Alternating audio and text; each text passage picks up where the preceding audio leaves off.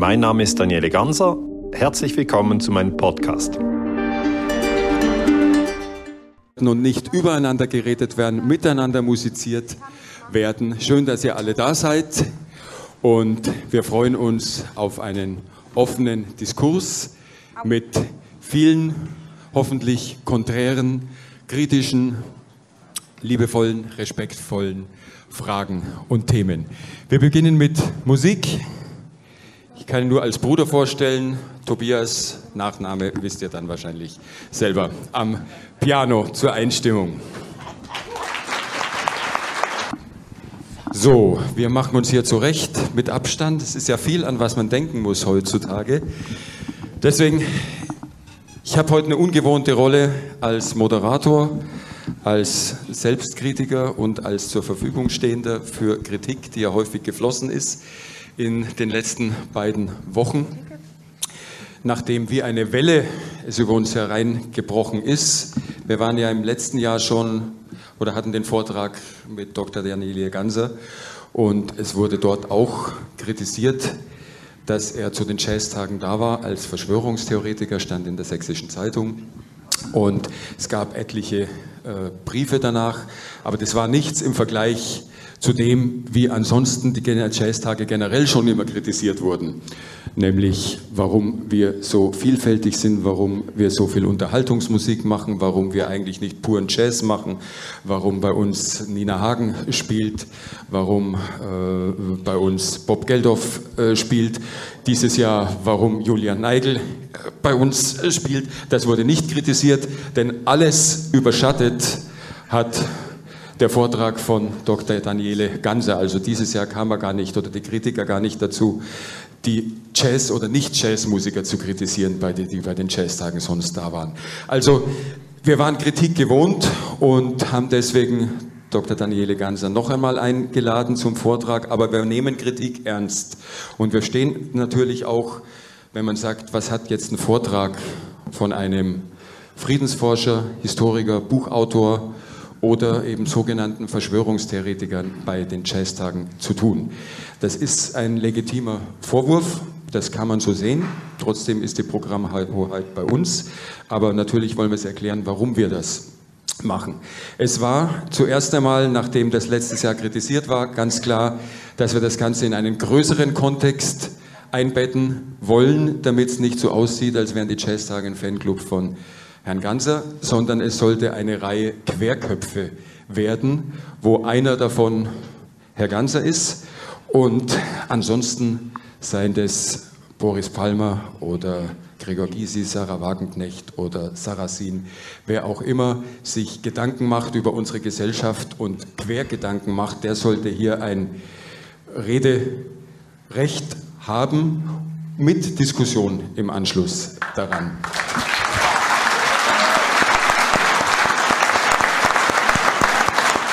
Und das war so geplant und dann kam irgendwas dazwischen. Also es war einfach, weil äh, Herr Ganzer letztes Jahr hier da war. Es war dann ein Anruf, es war ein sehr erfolgreicher Vortrag. Es hat auch die Jazztage insgesamt und damit den Jazz rein finanziell auch unterstützt. Man muss ja, wenn man hier für eine sechsstellige Summe Technik und alles reinbaut, das sind ja sonst blanke Räume hier, muss das sich rentieren, dass man sagt, man hat möglichst viele Veranstaltungen, auch vielfältige, also rein monetär ist es wichtig, dass man dort vielfältig ist und verschiedene Sachen macht, damit sich das durch viele Veranstaltungen teilt. Äh, die Kosten, vor allem wenn wenig Förderung fließt. Die Förderung ist dieses Jahr größer geworden. Durch Corona gab es dann auch noch einiges dazu, sodass wir uns verpflichtet gefühlt haben, auch was zu machen und nicht die Hände in den Schoß zu legen. Wenn schon Steuergelder fließen, dann wollen wir auch dafür was bieten. Dass es dann so stressig wird, hat man uns nicht gedacht. Und dass noch so viele neue Regeln dazukommen, das hat so schon gelangt und ist bis jetzt noch nicht durchorganisiert. Aber wie gesagt, es kam da so ein kleines Virus dazwischen. Es war der Vortrag von Herrn Ganzer schon fest, weil man einfach gesagt hat, beim letzten Vortrag, das machen wir wieder, wir betten es in andere ein, aber an Herrn Giese oder an Frau Wagenknecht oder sonst jemand ranzukommen, das ist dann doch ein schwierigeres Ding. Das wollten wir wuppen, aber wenn der Virus dazwischen kommt und wir zuerst mal ums Überleben gekämpft haben, bis Anfang September überhaupt nicht gewusst haben, ob es die Jazztage weitergeben wird und wir uns dann in zwei Monaten ein komplettes neues Festival auf die Beine gestellt haben, um äh, was zu machen. Dann, dann war es nicht mehr die Priorität, jetzt hier diese Vortrags Reihe und Diskussionsreihe oben anzustellen und dort die Energie reinzugeben, sondern wir haben alle Energie reingegeben, damit wir überhaupt Jazztage hinkriegen. Und irgendwie drei Wochen vorm Festival kam mir dann, als äh, wir auch Jazz und Diskurs mit der Konrad-Adenauer-Stiftung gemacht haben, wo es auch drei kontroverse Themen gibt. Allein das Thema Zigeuner spaltet inzwischen die Musikwelt so sehr, dass ein Künstler ab oder überlegt abzusagen, weil ich ein Rassist sei, indem ich Zigeuner äh, nenne und den König der Zigeunergeige, der sich selber so nennt, einlade, um hier Zigeunermusik zu spielen. Äh, ja, diese Reihe wurde eben nicht im Diskurs mit, äh, mit Dr. Daniele Ganser gemacht. Ich hatte dann drei Wochen vor dem Festival noch die Idee, Herrn Gysi doch noch pro, zu probieren und hat irgendwie einen Kontakt, das hat dann nicht funktioniert. Wir haben einfach gekämpft, damit es überhaupt stattfindet. Und dass dann aber zwei Wochen vorher sich sowas hochgeschaukelt hat, und das war nicht böse gemeint zuerst, das möchte ich auch ganz speziell an der Stelle betonen. Es waren junge Jazzmusiker aus Köln, die mit Dresden zuerst mal gar nichts zu tun gehabt haben, aus dem äh, Bundesjazzorchester. Und Laura Totenhagen hat einen auch netten Brief geschrieben. Zuerst mal schön, dass wir die Jazztime machen in Zeiten von Covid etc. und alles. Aber Sie bittet darum, den Vortrag von Herrn Ganser abzusagen, äh, weil er Verschwörungstheoretiker und, und, und, da kommen wir nachher äh, noch drauf. So die Sache. Das waren ein paar Mails und die wurden dann ganz äh, wespig, dass wir übers Wochenende, zwei Wochen vorm Festival, wo noch nichts klar war, ansonsten nicht gleich alle Mails beantwortet haben. Plötzlich waren 30 Mails im äh, im Postfach. Alle haben sie dann nicht nur gebe äh, darum gebeten, den Vortrag abzusagen, sondern es ging dann weiter. Man hat gefordert, den Vortrag abzusagen. Dann hat sich das hochgeschaukelt wie eine Welle im Netz, dass dann auch bei, von Frau Laura Totenhagen gesagt wird, wir müssen da was unternehmen und wir müssen alle Sponsoren anschreiben, wir müssen alle Künstler anschreiben. Äh, damit die Druck auf die Programmleitung äh, geben und damit die notfalls die Jazztage boykottieren, was ja auch mit manchen Sponsoren und Künstlern jetzt geglückt ist. Und äh, das war, wie gesagt, nicht bös gemeint, sondern das will ich auch sagen wir, jeder von uns war mal jung und wollte die Welt retten, so sehe ich das, und will was Gutes tun und äh, möchte die Welt vor Nazis und bösen Menschen retten. Und so kam eben eine Schrift nach der anderen, wo eigentlich nur abgeschrieben wurde, nur Michael Butter zitiert wurde als Kritiker äh, von Dr. Daniele Ganser und ich so das Gefühl gehabt hat, es hat eigentlich niemand einen Vortrag angesehen von ihm, wenn man das jetzt vorhin gesehen hat. Ich meine, wer ihn kennt, weiß das, aber es ist wichtig für Kritiker auch, eben nicht über jemand zu lesen, sondern wirklich das, was derjenige selber schreibt, zu lesen oder mal einen Vortrag anzuhören und sich dann selbst ein Bild zu machen. Und da hat man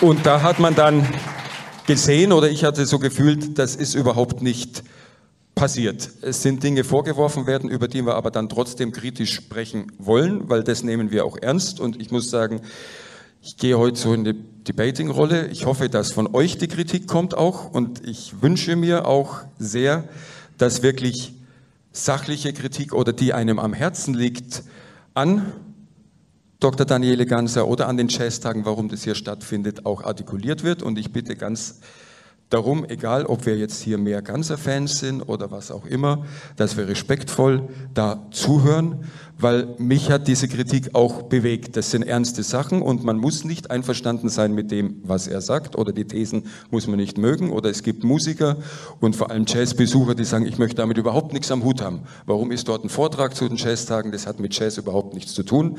Ich möchte damit nicht berührt werden. Das ist vollkommen in Ordnung und das verstehe ich auch, dass man so fühlen kann. Und wir wollten auch niemand zwingen, in den Vortrag zu gehen. Man muss ja dort nicht reingehen. Bloß durch diese Diskussion, die dort, diese Welle, die dort hochgeschaukelt wird, wird jetzt plötzlich verlangt, selbst der Jazzverband Sachsen, neu gegründet, schreibt Sponsoren an und verlangt von den Sponsoren eine Stellungnahme, wie sie zu diesem Vortrag stehen. Von Leuten, die, das ist, Ja, das ist gut gemeint, aber wir müssen, die Emotionen möchte ich ein bisschen runterkriegen. Äh, ich möchte das verstehen. Deswegen möchte ich auch die Kritik so, dass wir nicht ausbuhen oder sagen, es muss einfach mal verstanden werden, woran leiden manche oder was ist jetzt die, der Beweggrund, dass man sagt, eigentlich ist es wichtiger, dass wir hier bei den Jazztagen über MeToo, über Gendergerechtigkeit, über Nachhaltigkeit oder über Rassismus, was äh, für uns alles Fremdwörter sind, äh, diskutiert und warum wir jetzt einen Friedensforscher einladen. Dazu meine Stellungnahme bei aller Kritik für mich oder für uns, wenn ihr die Plakate seht, die ganzen Jahre über, wir haben jedes Jahr einmal eine Frau, einmal einen Mann, einmal eine Frau, einmal einen Mann, einmal einen Schwarzen, einmal einen Weißen, dann eine Asiatin. Also mehr Gendergerechtigkeit, was wir gemacht haben, äh, inklusive Conchita, äh, ist im Endeffekt auf dem Jazzfestival nicht möglich. Ich bin der einzige Mitarbeiter unter sieben Mitarbeiterinnen im Büro. Äh, es ich arbeite seit 20 Jahren mit meinen schwarzen Freunden Alexis und Elio zusammen und äh, wir haben auch mindestens genauso viel Sängerinnen oder Instrumentalistinnen wie Instrumentalisten bei uns. Also für mich ist kein Anlass, irgendwie dort über Gleichberechtigung oder anderes hier zu diskutieren, sondern für mich ist ein Anlass, dass wir sagen, wie können wir das Erbe ehren, dass die Jazzmusiker, die Generationen vor uns, die gegen Sklaverei, die gegen Rassismus, gegen Kolonialisierung gekämpft haben, die für Freiheit, für Demokratie gekämpft haben. Wie können wir das ehren? Nicht nur indem wir hier Friede, Freude, Eierkuchen, Jazzmusik spielen und sagen, alles ist gut und vieles ist gut auf dieser Welt, ist viel besser als manche das glauben, ist meine Meinung hier mit so vielen Menschen, wie wir hier zusammen leben.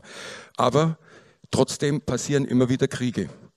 Und 99,999 Prozent aller Leute wollen keine Kriege und wollen genau in dieser Freiheit leben.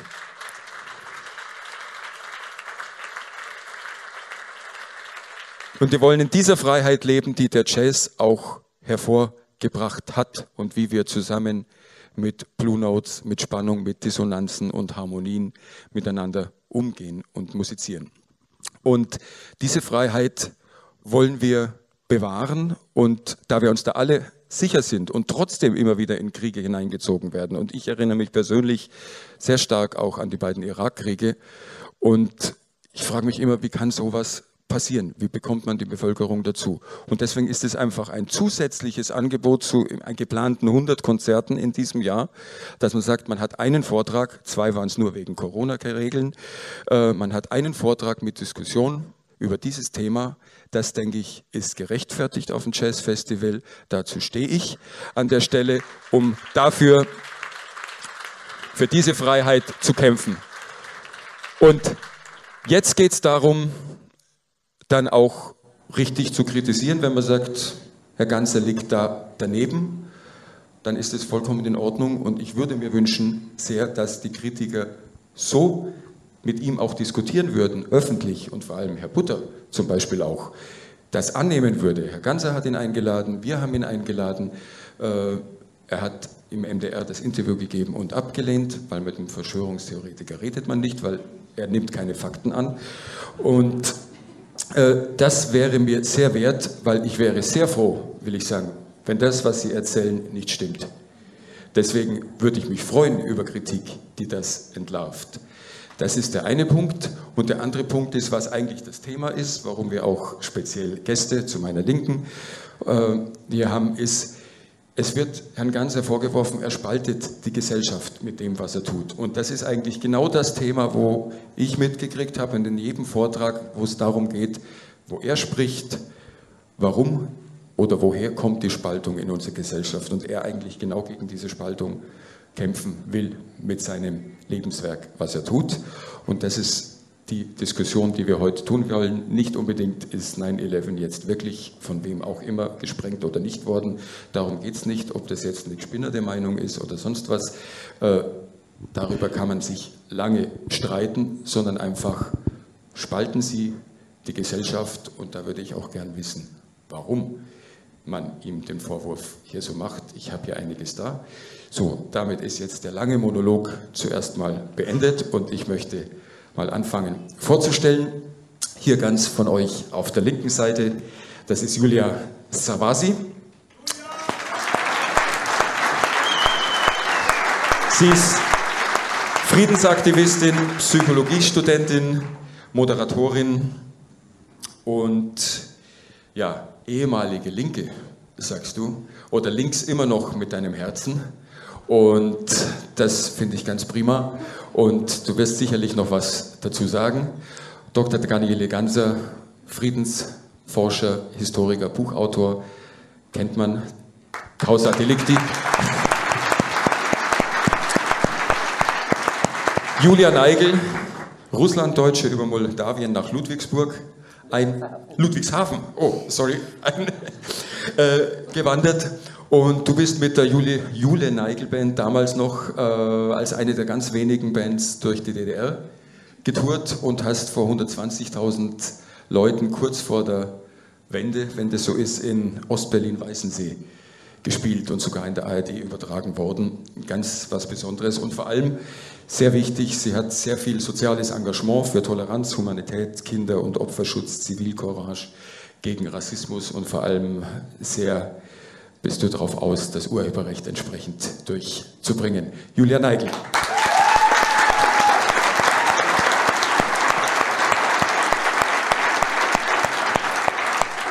Ja, und zu meiner Linken Werner Patzelt, emeritierter Professor für vergleichende Politikwissenschaften, ganz interessantes Feld. Und er hat viele internationale, nationale Preise bekommen, vielfach ausgezeichnet, viele Stationen in seiner Laufbahn als Professor durchlaufen und er ist leidenschaftlicher Cellospieler. Noch dazu, was die wenigsten wissen, und Sänger glaube ich auch, oder wie? Nee. Chor, Chorleiter, ja, genau. Ja, Herr Professor Werner Patzelt.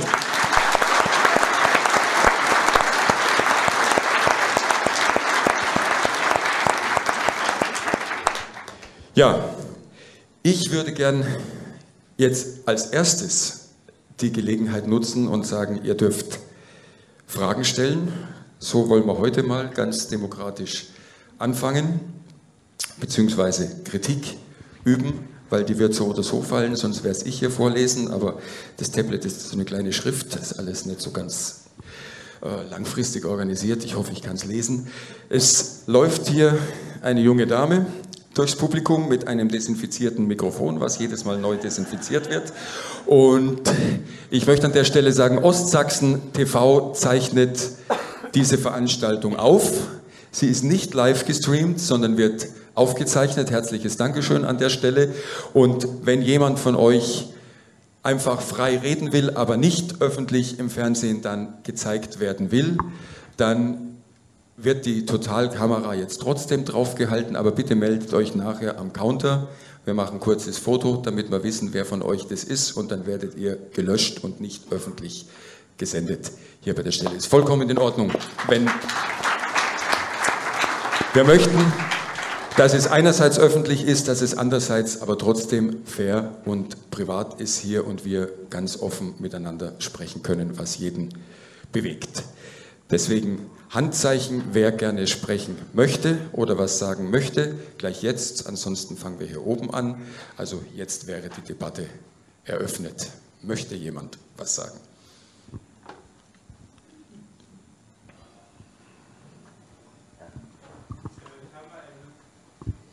Das Mikro geht noch nicht.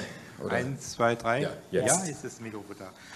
Äh, Herr Daniele Ganser, Sie sprechen in Ihren Vorträgen als Friedensforscher immer als äh, Mitglied der Friedensbewegung. Äh, jetzt habe ich mal nachgeschlagen, was ich unter Friedensbewegung in Ihrem Sinne finde, nach Ihren Ausführungen der, in den Vorträgen.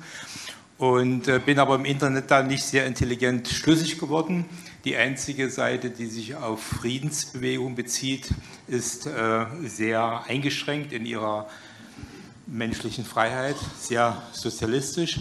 Äh, und da hätte ich gerne von Ihnen mal ein paar Worte dazu, wie können, kann ich mich, wie können wir uns äh, da beteiligen? Gibt es dort Organisationen, gibt es dort Vorträge, gibt es dort einfach nur äh, das mit gedanklich dabei zu sein und wie das alles funktioniert? Denn letztendlich von Krieg geht immer Krieg aus und nur von Frieden geht wieder Frieden aus. Das wäre so die erste Frage. Danke.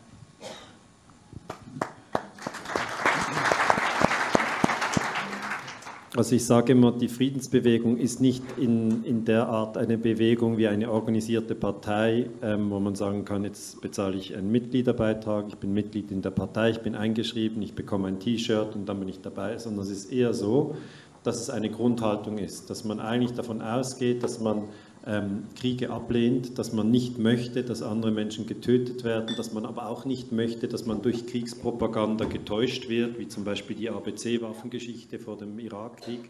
Ähm, und dass man auch nicht möchte, dass äh, Rüstungsgüter exportiert werden in andere Länder, wo die Rüstungsgüter eingesetzt werden, um, um auch Kinder und Frauen zu töten, dass man das alles nicht möchte. Das ist die Grundhaltung in der Friedensbewegung. Und es ist nicht so, ähm, dass es jetzt einen Anführer der Friedensbewegung gibt. Also ich bin auch nicht der Anführer der Friedensbewegung, sondern ich bin einfach ein Mitglied auf gleicher hierarchischer Ebene wie alle, die Mitglied sind. Und ich mache meinen Teil. Das heißt, ich bekomme natürlich viele Mails, äh, was kann man tun, wo kann man Mitglied werden und wer führt das an. Also immer so die Idee, einer führt, die anderen gehen mit. So ist es nicht. Meiner Meinung nach ist das eine Grundhaltung, ja, eine Grundhaltung, die man einnimmt und dann bringt man sich dort ein, wo man ist, in der Art, wie man es für richtig hält. Aber es sind schon Grundprinzipien in der Friedensbewegung, dass man nämlich zum Beispiel jegliche Gewalt ablehnt, dass man sagt nicht, ja gut, aber dieses Land müsste man bombardieren, da ist jetzt wichtig, sondern dass man sagt, nein, mit Gewalt können wir die Probleme im 21. Jahrhundert nicht lösen. Und im neuen Buch schreibe ich ganz vorne, dieses Buch widme ich der Friedensbewegung und dann erkläre ich noch, was das ist. Das sind alle Menschen, die aus tiefstem Herzen Gewalt und Lüge ablehnen ähm, und sich für eine Welt engagieren, in der Konflikte ohne Gewalt gelöst werden. Und ja. Und das gibt natürlich historische Vorläufer äh, von Gandhi über Martin Luther King oder Sophie Scholl und da kann man sehr viele Menschen auch äh, dann eigentlich studieren, was sie in ihrer Biografie gemacht haben. Aber ich glaube, das größte Missverständnis ist, dass es, wenn man sagt, es ist eine Bewegung, dass es eine organisierte Zentrale gibt, ein Sekretariat mit einer Mitgliederliste, wo man sich dann vernetzen kann und dann ist das irgendwie auch kräftiger. So ist es nicht. Ähm, zumindest ich führe keine solche Liste, ähm, sondern es ist eher so, dass man jeden Tag eigentlich wieder gefordert ist. Jetzt gerade in diesen Corona-Zeiten gibt es sehr viel Streit und wer sich in die Friedensbewegung reingeben möchte, ähm, kann dann versuchen, diese Streits zu schlichten oder zu helfen, selber nicht so zu streiten oder einfach ja, ich, ich würde sagen, ähm, äh, Kilian Forster ist Mitglied der Friedensbewegung, weil er, er hat gesagt, er, er möchte dieses Gespräch reinbringen, er, er, ohne dass er sich jetzt da einschreibt in der Friedensbewegung, sondern jeder hat dann eine Idee, macht etwas. Ich würde auch wirklich sagen, Julia Savas ist schon lange in der Friedensbewegung, weil sie, sie führt Gespräche, wo sie mit Menschen spricht, um herauszufinden, wie kommen wir in Gewalt rein, was sind Möglichkeiten, dass wir uns nicht töten. Also die Dinge machen, die Menschen machen ganz verschiedene Dinge und vor allem auch Leute, die völlig unbekannt sind. Die sind auch in der Friedensbewegung. Einfach mit ihrer Haltung, wenn sie den Kindern sagen, nein, du musst den anderen nicht schlagen und du musst ihn nicht abwerten, es ist nicht notwendig. Die kenne ich jetzt nicht, also darum ja. habe ich sie nicht erwähnt. Dankeschön. Hier die Dame war eine weitere Frage. Ich glaube, da war noch jemand dahinter. Sonst. Vielen Dank. Wo? Hier.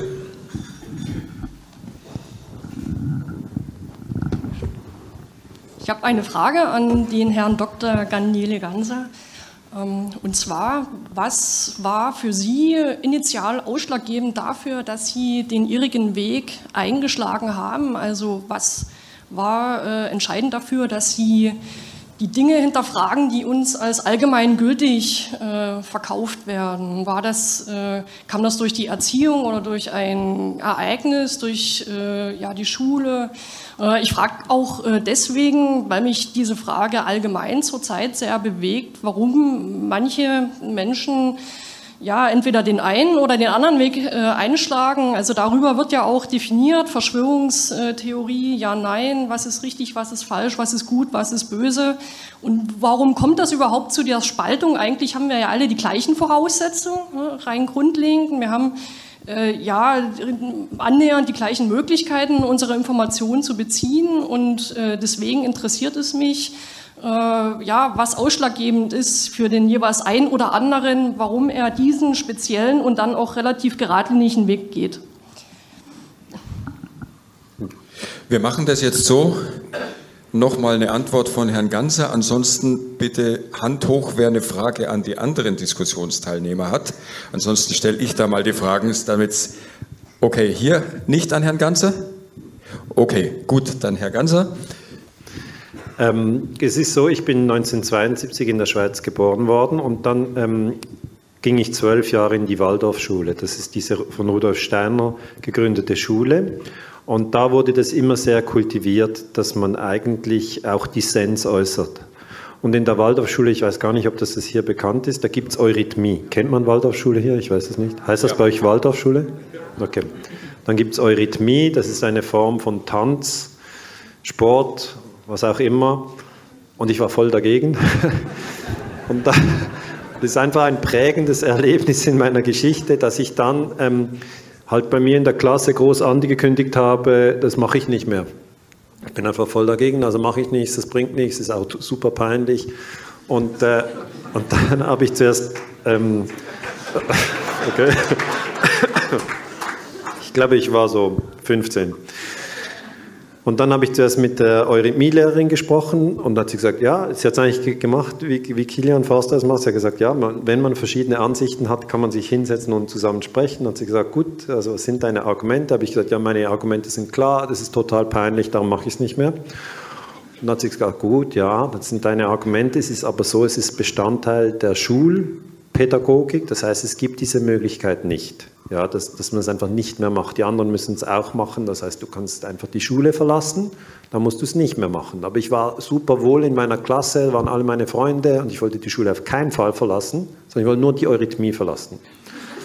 Da habe ich gesagt, ja gut, das finde ich jetzt ein bisschen einseitig, aber du bist befangen, du bist die Lehrerin, kann ich mit jemand anderem sprechen? Und dann hat sie gesagt,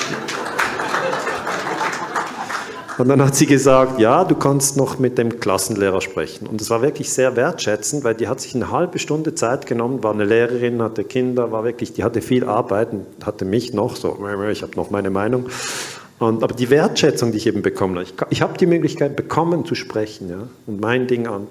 Und dann ähm, habe ich gesagt, gut, aber in dieser Zeit, während wir im Gespräch sind, komme ich nicht in die Stunden. Da hat sie gesagt, ja, du musst nicht in die Stunden, war ich super stolz, ich musste nicht in die Stunden, die anderen mussten in die Stunden.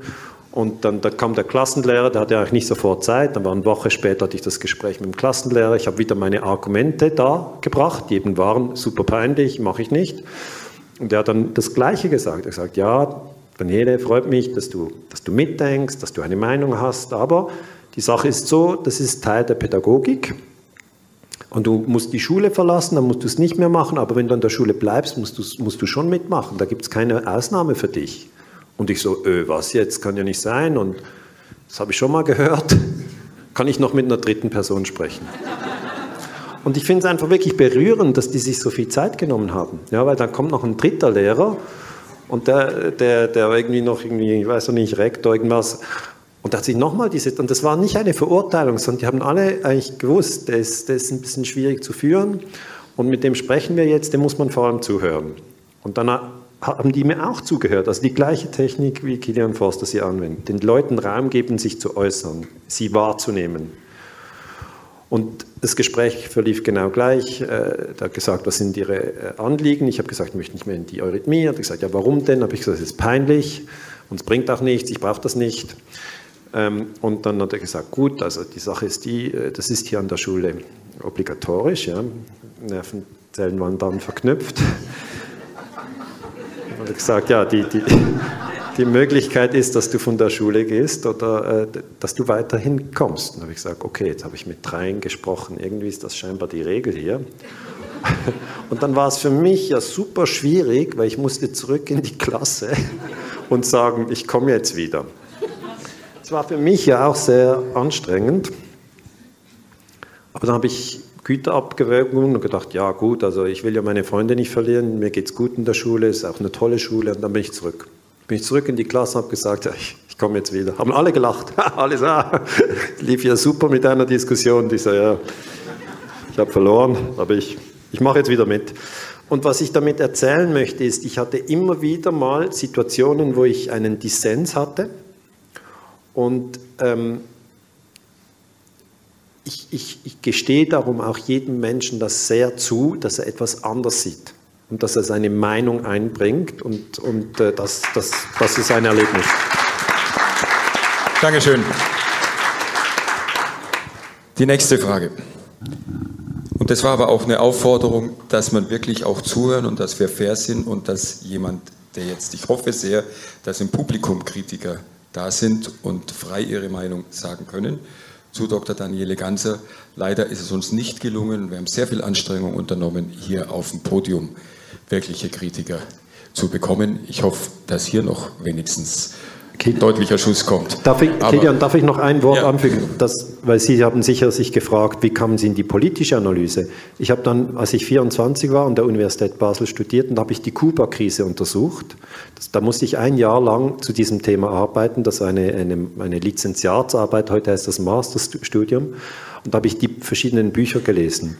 Und die ersten Bücher waren von den Amerikanern und da stand halt, Khrushchev hat Raketen auf Kuba gebracht und das ist wirklich eine Gefahr, es wäre fast zum Dritten Weltkrieg gekommen. Und dann habe ich gedacht, ja, der Khrushchev, der hat voll eine an der Waffe, bringt da die, die Atomraketen nach Kuba, der, ist, der, der spielt mit dem Feuer, ja, die Russen wieder. Weil ich war halt in der Schweiz sozialisiert und bei uns wird halt immer gesagt, der Russ ist böse. Und das sinkt schon ein, ja. Und dann habe ich gedacht, ja, zum Glück hat der Kennedy so gut reagiert und hat dann eine Blockade gemacht, dass die Russen diese Raketen nicht äh, positionieren konnten. Aber weil ich ja nicht nur ein Buch gelesen habe, sondern ich habe etwa 20 Bücher gelesen zur Kuba-Krise, habe ich dann in einem nächsten Buch gelesen, ah, die Amerikaner haben schon Jahre vorher Atomraketen in der Türkei stationiert. Und da habe ich gedacht, abgefahren, das stand ja im anderen Buch gar nicht. Und dann stand noch, und die CIA hat schon 61 versucht, ähm, Fidel Castro zu stürzen. Das stand im anderen Buch auch nicht. Und dann sind bei mir im Kopf so sehr viele Vorstellungen zusammengebrochen. Und dann habe ich mit meinen Professoren angefangen zu diskutieren, habe gesagt, ja, aber Leute, äh, ich meine, wenn man die Kuba-Krise so darstellt, dass man sagt, es fängt an mit der Operation Anadir, das ist die Operation, wo halt die Raketen ähm, von der Sowjetunion auch durch das Mittelmeer bis nach Kuba gebracht werden. Wenn man so erzählt, dann ist der Russe ja der Idiot, oder so kommt es dann raus. Und so haben sehr viele Bücher das dargestellt. Aber ist doch irgendwie nicht fair. Man muss doch auch sagen, die CIA hat ja versucht, Fidel zu stürzen im 61. Warum ist denn das hier weggelassen? Und dann haben die Professoren so gesagt, ja gut, jeder Autor hat natürlich das Recht, das Buch so zu schreiben, wie er will. Habe ich gesagt, ja, aber es steht, entsteht ja voll der falsche Eindruck. Ich fühle mich voll gelinkt. Jetzt habe ich das geglaubt. Jetzt habe ich herausgefunden, das ist ja anders. Und dann war ich auch dort so total, ja, jung. Ja, jung. Ich habe gedacht, ich, zuerst, ich habe es begriffen, habe ich wieder gemerkt, na, so war es ja gar nicht. Und dann bin ich den sehr, sehr den Dingen nachgegangen ähnlich wie bei der Eurythmie. Ja, wirklich. Also es war immer, ich war immer der Typ Vollgas. Das war wohl der Punkt. Und dann habe ich wirklich gemerkt, ah, jeder sieht es aus seiner Perspektive. Ich habe dann, dann natürlich viele Gespräche über die Kuba-Krise geführt. War in den USA, habe mit Leuten ge gesprochen, die bei CIA waren, habe wirklich viel, viel mit den Leuten gesprochen. Es ist einfach interessant, dass jeder irgendwo in seinem Film lebt. Ja. Jetzt die Frage. Ja, schönen guten Abend. Äh, ich habe eigentlich zwei Fragen. Ich versuche sie so knapp und so kurz wie möglich zu stellen. Also einmal an die Julia Savasi von äh, Nuo Viso TV und einmal an den Herrn Professor Dr. Paxelt. Und zwar, Julia, an dich habe ich eine Frage. Ich habe 2003, glaube ich, kam Loose Change ähm, und äh, dein Kollege Frank Höfer von Nuo Viso war der Erste, mit dem ich so in Berührung gekommen ist, was alternative Medien anging. Und ähm, jetzt habe ich sozusagen seit den 17 Jahren mitbekommen, wie diese Friedensbewegung auch medial gewachsen ist und sich den, dem Narrativ, der wie so ein Schleier über uns liegt. Und ich meine, wenn man sich hier umguckt, hat man das Gefühl, das ist Mainstream. Aber wenn wir rausgehen äh, in der Prager Straße, glaube ich, fühlt sich jeder von uns da ein bisschen anders. Meine Frage an dich ist, Als Medienschaffende oder als Journalistin, wie nimmst du die aktuelle Stimmung wahr und glaubst du, dass wir es schaffen, diese, diesen offiziellen, äh, ja, dieses Narrativ als Bürger zu verändern? Und dann an den Herrn äh, Professor Patzelt habe ich die Frage, als, äh, vielleicht mit Blick auf die Politik.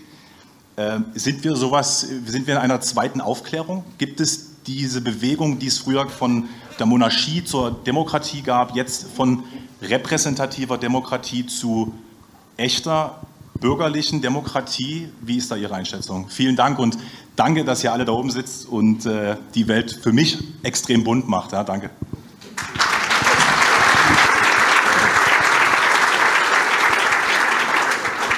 Ich mache mal Ladies first. Okay. Also danke für die Frage. Die stelle ich mir natürlich mindestens einmal am Tag auch. ähm, also die, die freien Medien, für die ich ja auch arbeite, die befindet sich im gleichen Boot, in dem auch Dr. Daniele Ganser sitzt. Also wir sind so die Schmuddelkinder, mit denen keiner spielen will, weil wir unter anderem Verschwörungstheorien oder das, was man dazu bezeichnet, verbreiten angeblich. Ähm, und der Daniele Ganser hat ja heute in seinem Vortrag sehr eindrücklich erklärt, wie äh, neuronale Reputation funktioniert, also wie einfach Dinge, die wir permanent hören, sich in unser Bewusstsein einprägen, ob wir das wollen oder nicht, ob wir diesen Mechanismus verstehen oder nicht. Und da man die freien Medien ähm, so ähm, in dieses unseriöse Milieu schiebt, und dem auch wenig ähm, Medienwirksamkeit zugesteht und ähm, wenig Anerkennung, ähm, liegt natürlich die Befürchtung nahe, dass nicht genügend Menschen mit den Inhalten, die wir präsentieren, in Kontakt kommen. Wenn man uns auch bei Markus Lanz einladen würde oder in irgendwelchen anderen Formaten der öffentlich-rechtlichen und dann würde ganz gleichberechtigt auf Augenhöhe Daniele Ganser mit Michael Butter diskutieren beispielsweise. Ich nehme an, dass Michael Butter ähm, in der Diskussion mit Daniele Ganser nicht allzu viele Stichs ernten würde. Und wenn das viele Zuschauer sehen würden und sich das einige Male wiederholen würde, dann wäre ich mir ganz sicher, dass das Narrativ, ich weiß es nicht, von welchem du genau gesprochen hast, welches Narrativ, ich nehme jetzt mal an Außenpolitik, ähm, Kriegspropaganda, möglicherweise auch ähm, Corona aktuell, ähm, also wenn man uns die Stimme geben würde und wir die gleiche ähm, Frequenz hätten, in der auch die Mainstream-Medien ihre Inhalte verteilen dürfen, dann wäre ich absolut zuversichtlich, dass die Wahrheit, die Menschlichkeit, der Friedenswille siegen würde über Lüge und Propaganda. Da das im Moment noch nicht so ist, ähm, bleibt nur die Hoffnung, die stirbt bekanntlich zuletzt. Ja, ich hoffe, ich habe damit die Frage beantwortet. Dankeschön. Also, ich halte die Rede von einer neuen Welle der Aufklärung, die dann einer neuen Form von Demokratie vorausgehen würde, für ziemlich hochgegriffen, für zu hoch gegriffen. Das, was tatsächlich ansteht, ist eine weitere Quelle von Aufklärung. Kant hat in seiner berühmten Formel geschrieben, Aufklärung meint den Ausgang des Menschen aus seiner selbstverschuldeten Unmündigkeit. Und selbstverschuldet sei die Unmündigkeit, weil sie nicht daran liege, dass Menschen keinen Verstand hätten, sondern an ihrer mangelnden Bereitschaft, sich des verfügbaren Bestand, Verstandes auch zu bedienen. Was meint vor dem Hintergrund die Rede von einer weiteren Quelle von Aufklärung? Gemeint ist, dass man mit den Informationen, die auf einen zuströmen oder die man aufsucht, nicht naiv verfährt, der sagt das, folglich muss es richtig sein. Die sagt das, folglich wird es falsch sein. An jenem Organ erscheint eine Information, folglich kann sie nichts taugen. An der Stelle kommt eine Information, folglich werde ich daran glauben, weil das die einzig zuverlässige Quelle zu sein scheint. Es braucht schon die Fähigkeit, kritisch mit Information umzugehen. Und an dieser Stelle ist die Schnittstelle hin zur Demokratie. Demokratie lebt davon, dass die Bevölkerung mit der Lage der Welt da draußen, mit der sich Politiker auseinanderzusetzen haben, hinsichtlich von Gesellschaft, von Wirtschaft, von Kultur, von politischen Ereignissen, dass die Bürger über die Lage der Welt da draußen zumindest in Grundzügen korrekt informiert sind, dass die Meinungen, die man sich dazu macht, nicht irgendwelche Meinungen sind, sondern Meinungen, die sich auf verlässliche Faktenkenntnis und auf logische Argumentationen stützen. Und dazu haben Medien Hilfestellung zu geben. Nun ist zweierlei bei uns geschehen und verlangt nach einer weiteren Quelle, Welle von Aufklärung. Das eine, was geschehen ist, ist, dass unsere Öffentlichkeit zerfallen ist. Als ich noch etwas jünger war als heute, gab es in Westdeutschland um 20 Uhr einen Termin, den keiner auslassen durfte, der mitreden wollte. Das war die Tagesschau. Nach 15 Minuten war die Sache vorbei und andere Massenmedien, die das ganze Land abdecken konnten, gab es nicht. Folglich wusste man, was der andere über Politik weiß. Und man konnte auf eine gemeinsame Gesprächsgrundlage reden. Kritische Leute haben sich gefragt, ist die ganze Welt eigentlich in 15 Minuten darstellbar? Ich als Kind habe mich gefragt, wie machen denn die in der Tagesschau es, dass sie das objektiv Richtige verkünden? Wer legt denn fest, was stimmt und was nicht stimmt? Im Laufe der Zeit bin ich da etwas klüger geworden, wie solche Sachen gehen. Aber die Geschichte, die ich erzählen will, ist die. Heute gibt es nicht nur das ZDF und die Dritten und die Privaten. Heute sind viele ausgewandert aus den sogenannten etablierten Medien hinein in die Weiten des Internet wo man genau jene Weidegründe findet, wo es das Gedanken- und Informationsfutter gibt, das man gerne genießt. Und die einen meiden die kommunikativen Weidegründe der anderen, die einen verachten das, was die anderen wissen, und so kommt die Gesellschaft nicht zusammen, sondern polarisiert sich. Es wird inzwischen nicht mehr die Frage gestellt, stimmt das, was du sagst, mit den Tatsachen überein? Es wird die Frage gestellt, bei wem hast du denn das das letzte Mal gesagt? Aha, folglich muss ich mit dir gar nicht mehr reden. Und an dieser Stelle braucht es wiederum die Bereitschaft, sich des eigenen Verstandes zu bedienen, nämlich Kriterien und Maßstäbe dafür zu finden, was von dem vielen, was ich in Erfahrung bringen kann, wird wohl mit den Tatsachen übereinstimmen, hinter welchem Narrativ, also hinter welcher deutenden Erzählung steckt wohl Logik und hinter welcher anderen steckt ein phobisches oder bewunderndes, illusionistisches Wunschdenken. Und das Zweite, was sich getan hat, ist, dass unsere etwas platt formuliert, offiziellen Medien, ob das nun die öffentlich-rechtlichen Stationen sind, ob das die etablierten Printmedien sind, dass in diesen Medien schon die zweite Generation derer an den wichtigen Stellen sitzt, die von denen geprägt worden sind, die in der Studentenrevolution von 1968 sich auf den Marsch durch die Institutionen gemacht haben. Empirische Journalistenuntersuchungen zeigen, dass der mit Abstand größte Teil, nicht absolute Mehrheit, aber eine starke relative Mehrheit von Journalisten den Grünen zuneigt. Dann kommt mit einigem Abstand die gute alte SPD. Äh, und dann irgendwann kommt die Union.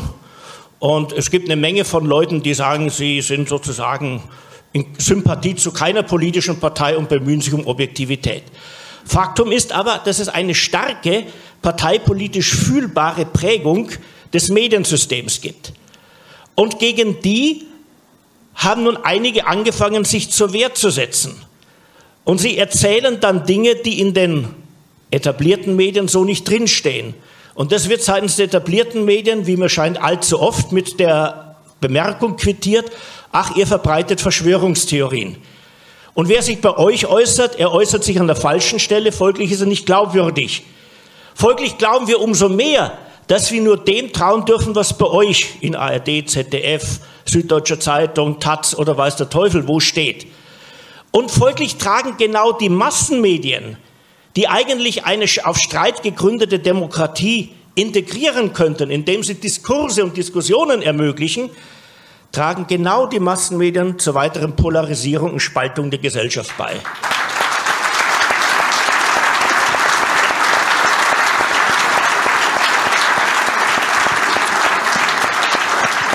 Herr Patzelt.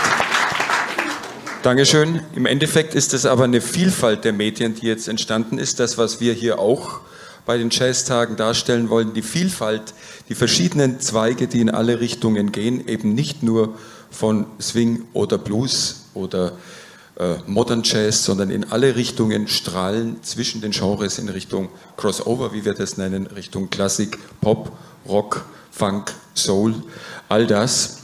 Das sind verschiedene Richtungen und genauso denken auch die Musiker verschieden. Es ist, sind Musiker, die würden in der Klassik nur eine äh, barocke Geige spielen und würden nicht auf einer klassischen Geige jetzt Barockmusik spielen, sind dort sehr spezialisiert und nicht sehr offen, wobei das eine wunderbare Sache ist, ein Barockorchester auf Originalinstrumenten jetzt zu hören. Aber die Meinungen, was ich sagen will, der Musiker sind sind unterschiedlich, die Ansichten sind unterschiedlich und es wird immer gesagt, jetzt von verschiedenen Verbänden äh, und auch von jungen Musikern vor allem, die was bewegen wollen.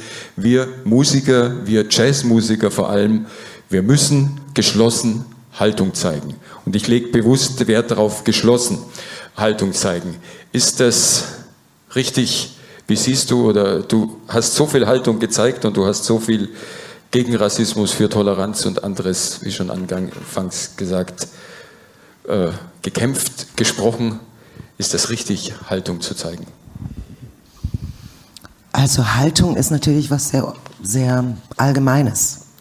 Es ist richtig, grundsätzlich Haltung zu zeigen, wenn man mitbekommt, dass äh, Gewalt stattfindet. Das kann in Form von verbaler Gewalt passieren, es kann in Form von optisch-körperlicher Gewalt passieren. Da halte ich es für absolut richtig, Haltung zu zeigen. Was ich aber hier erlebt habe im Zusammenhang mit Daniela, das war keine Haltung aus meiner Sicht. Ich habe mich ja dann auch eingeklinkt, ich habe mich dann auf Facebook geäußert und habe dann ähm, geschrieben, also erstens mal interessiert mich, ähm, wie kommen, wer auch immer, ich kannte die gar nicht, das waren Kollegen, die mir vorher nie über den Weg gelaufen sind, wie kommt ihr Wir überhaupt dazu? wie kommt ihr überhaupt dazu, äh, dem Veranstalter, also ich, ich bin seit 40 Jahren in diesem Geschäft und ich habe mir noch nie angemaßt, einem Veranstalter vorzuschlagen oder zu verbieten, wer ihn oder wen er einlädt. Wie kommen die überhaupt dazu, sich in dein Programm einzumischen? Das war das Erste, was mir einfiel. Und ich dachte dann, ich habe dann auch geschrieben, ich habe dann auch geschrieben, also wenn mir jetzt jemand sagen würde, ich gehe auf die Bühne, ich habe das einmal gehabt, ein einziges Mal, dass man mir meine Kunstfreiheit entziehen wollte. Und zwar, als ich tatsächlich damals in der DDR auf der Rock äh, auf der Rockpoetentour war, da kam jemand mal so ganz dezent nach dem zweiten Konzert zu mir und meinte, ich sollte ganz bestimmte Texte nicht singen. Und ich sagte zu ihm, weißt du was? Ich setze mich einfach in den Bus und fahre heim wenn es ein Problem für dich ist. Wenn du das nicht willst in diesem Land, an mir liegt's nicht, ich fahre wieder heim. Ich hätte es nicht gemacht. Und dann, dann habe ich geschrieben, also wenn mir jemand sagen würde, ich darf meine Kunst nicht frei ausleben auf der Bühne. Kein Mensch ist gezwungen, meine Kunst sich anzuhören. Aber wenn ich die mache, dann berufe ich mich auf Artikel 5 Absatz 3 Grundgesetz und ich mache das. Und wenn mir einer da versucht reinzuzensieren, da werde ich ziemlich sauer. Und deswegen habe ich dann auch sehr deutlich gesagt, also diejenige, diese Frau, ich weiß nicht, wer das war, diese Dame, Laura, wer auch immer. Laura Totenhagen, aber es war, war nur die Initiatorin, die aber jetzt keine Kampagne so direkt lostreten wollte. Das, das war einfach, so. das, das war ihre Haltung, so. wie sie sieht, um was Gutes zu tun. Ja, so kann man das natürlich ich, auch ausdrücken, aber ich, ich sag's mal so, dass ich will ja Brücken schlagen. Jetzt hier. Ich darf mal was Und vorlesen. Ich habe was dabei. Ich habe was dabei, was ich euch gerne, wenn ich das darf, würde ich das gerne mal vorlesen, weil das hat mich sehr bewegt und das hat mich sehr geprägt, dieser Satz, ähm, den ich nie vergessen habe. Ich habe sehr viele Freunde, die früher äh, in der DDR gelebt haben und mit denen ich auch Gott sei Dank auch viele Dinge erleben darf. Und ich, ich war auch einmal in der DDR als Wossi, die ich mich bezeichne, weil ich bin in der UdSSR groß geworden, besser gesagt geboren worden und bin dann wiederum in der BED aufgewachsen, durfte in der DDR kurz sein und wieder zurückgehen. Und ich lese euch jetzt mal einfach mal was vor und dann möchte ich gerne wissen von euch, ob ihr wisst, woher das stammt. Na, so jetzt. 2.6.2 Formen, Mittel und Methoden der Zersetzung. Die Festlegung der durchzuführenden Zersetzungsmaßnahmen hat auf der Grundlage der exakten Einschätzung der erreichten Ergebnisse der Bearbeitung des jeweiligen operativen Vorganges, insbesondere der erarbeiteten Ansatzpunkte sowie der Individualität der bearbeiteten Personen und in Abhängigkeit von der jeweils zu erreichenden Zielstellung zu erfolgen. Bewährte anzuwendende Formen der Zersetzung sind Doppelpunkt, systematische Diskreditierung des öffentlichen Rufes, des Ansehens und des Prestiges auf der Grundlage miteinander verbundener wahrer, überprüfbarer und diskreditierender sowie unwahrer, glaubhafter, nicht widerlegbarer und damit ebenfalls diskreditierender Angaben, systematische Organisierung beruflicher und gesellschaftlicher Misserfolge zur Untergrabung des Selbstvertrauens einzelner Personen. Was glaubt ihr, woher ich das habe? Ich weiß es, ich weiß es. Darf ich sagen? Stasi. Ja, Stasi-Handbuch. Okay. Das Ding stand aus dem Stasi-Handbuch. Und ich werde da sehr, ich bin da sehr empfindlich, wenn in der Öffentlichkeit Menschen, die nicht anwesend sind, also ich bin ja selbst jemand, der öffentlich angreifbar wäre, weil ich eine bekannte Person bin.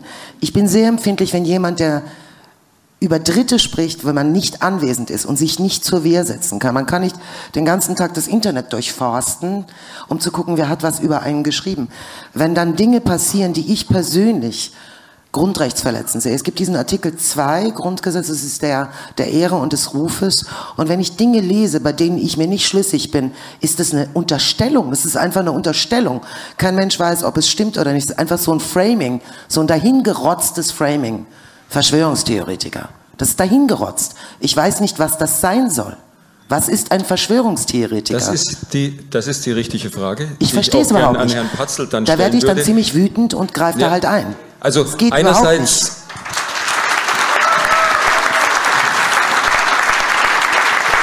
Das ist dahingerotzt. Das sind Framings, die schüttelt man so aus dem Ärmel, wie du bist ein Ich- Depp.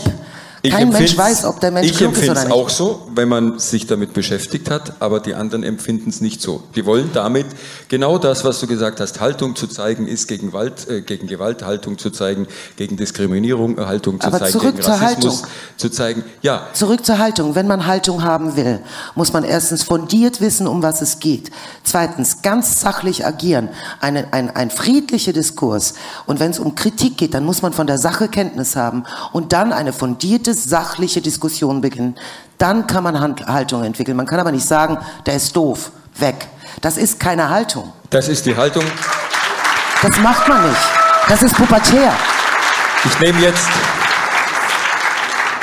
möchte gerne hier zu dem Thema jemand kritisch, jetzt ganz explizit kritisch zu Herrn Ganser Stellung nehmen, sonst tue ich das. Hier,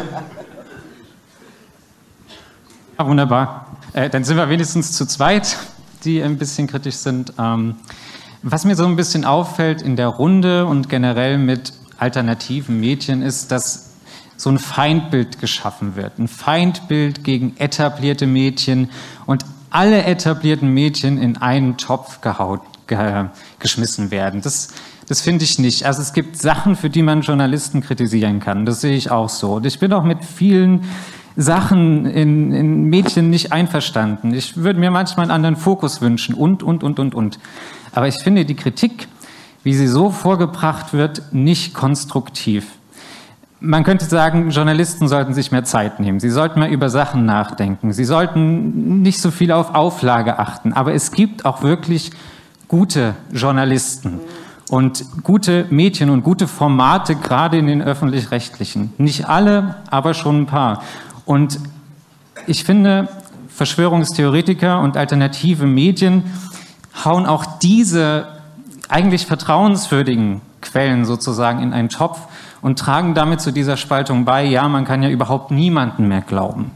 Und das finde ich eben gerade nicht. Eine Frage zu Herrn Ganser. Ähm, ich möchte dann bitte nicht im Internet gezeigt werden. Danke. Ähm, am 11. September in Düsseldorf, Corona und Medien, ne, haben Sie einen Vortrag gehalten. Sie haben Herrn Professor Bhakti dabei gelobt, äh, gesagt Ihrem Publikum, ja, hören Sie den unbedingt zu.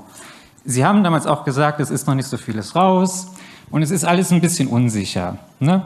Ich würde für Sie gern wissen, äh, von Ihnen gern wissen, wie Sie jetzt, also für alle, die es nicht wissen, Herr Professor Bhakti hat gesagt, es gibt keine Pandemie oder die wäre jetzt schon vorbei und man sollte alle Maßnahmen abschaffen.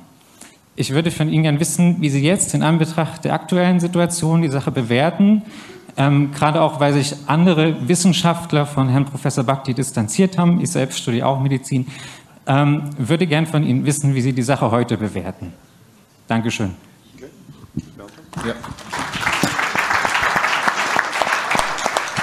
Also die Corona-Diskussion ist eigentlich noch nicht im Feld der Historiker. Das ist das, was ich in Düsseldorf gesagt habe. So wie die Wahl äh, von Trump oder Biden auch noch nicht im Feld von der Historiker ist. Das heißt eigentlich, äh, die erste Antwort ist, weiß ich noch nicht, abwarten, müssen wir mal schauen. Ähm, jetzt ist es aber richtig, wie Sie sagen, dass ich am 11. September in Düsseldorf einen Vortrag gehalten habe und dass ich dort darüber gesprochen habe, Corona und die Medien. Und ich möchte kurz erklären, warum ich das gemacht habe. Ich habe so viele Zuschriften erhalten. Ich bekomme die per E-Mail, weil ich eben auch eine Person in der Öffentlichkeit bin, wie, wie wir alle hier. Dann ist man irgendwann in einer Kommunikationsfalle. Man bekommt so viele Mails, dass man die nicht alle beantworten kann. Man bekommt so viele ähm, auch Zuschriften, so im, die, die, Zuschriften waren dann so im Sinne von, ja, interessant, äh, dass Sie zu 9-11 forschen, das ist aber schon 19 Jahre her, können Sie mal was zu Corona sagen? Und ja, Kennedy interessant und Irakkrieg und Vietnamkrieg interessant, aber Sie sagen ja immer, man soll wach sein, Sie sagen immer, man soll verschiedene Perspektiven prüfen und jetzt ist mal Corona da und von Ihnen ist nichts zu hören. Ja. Und dann ging das so, März, habe ich gedacht, ja, nein, ich muss mich nicht äußern. April, habe ich gedacht, nee, nee, du, also das ist mir viel zu früh. Dann kam Mai, dann kam Juni, Juli, August und dann habe ich gedacht, ja, ich, ich bringe ein paar Beobachtungen, ja, und den habe ich, den Vortrag habe ich gehalten.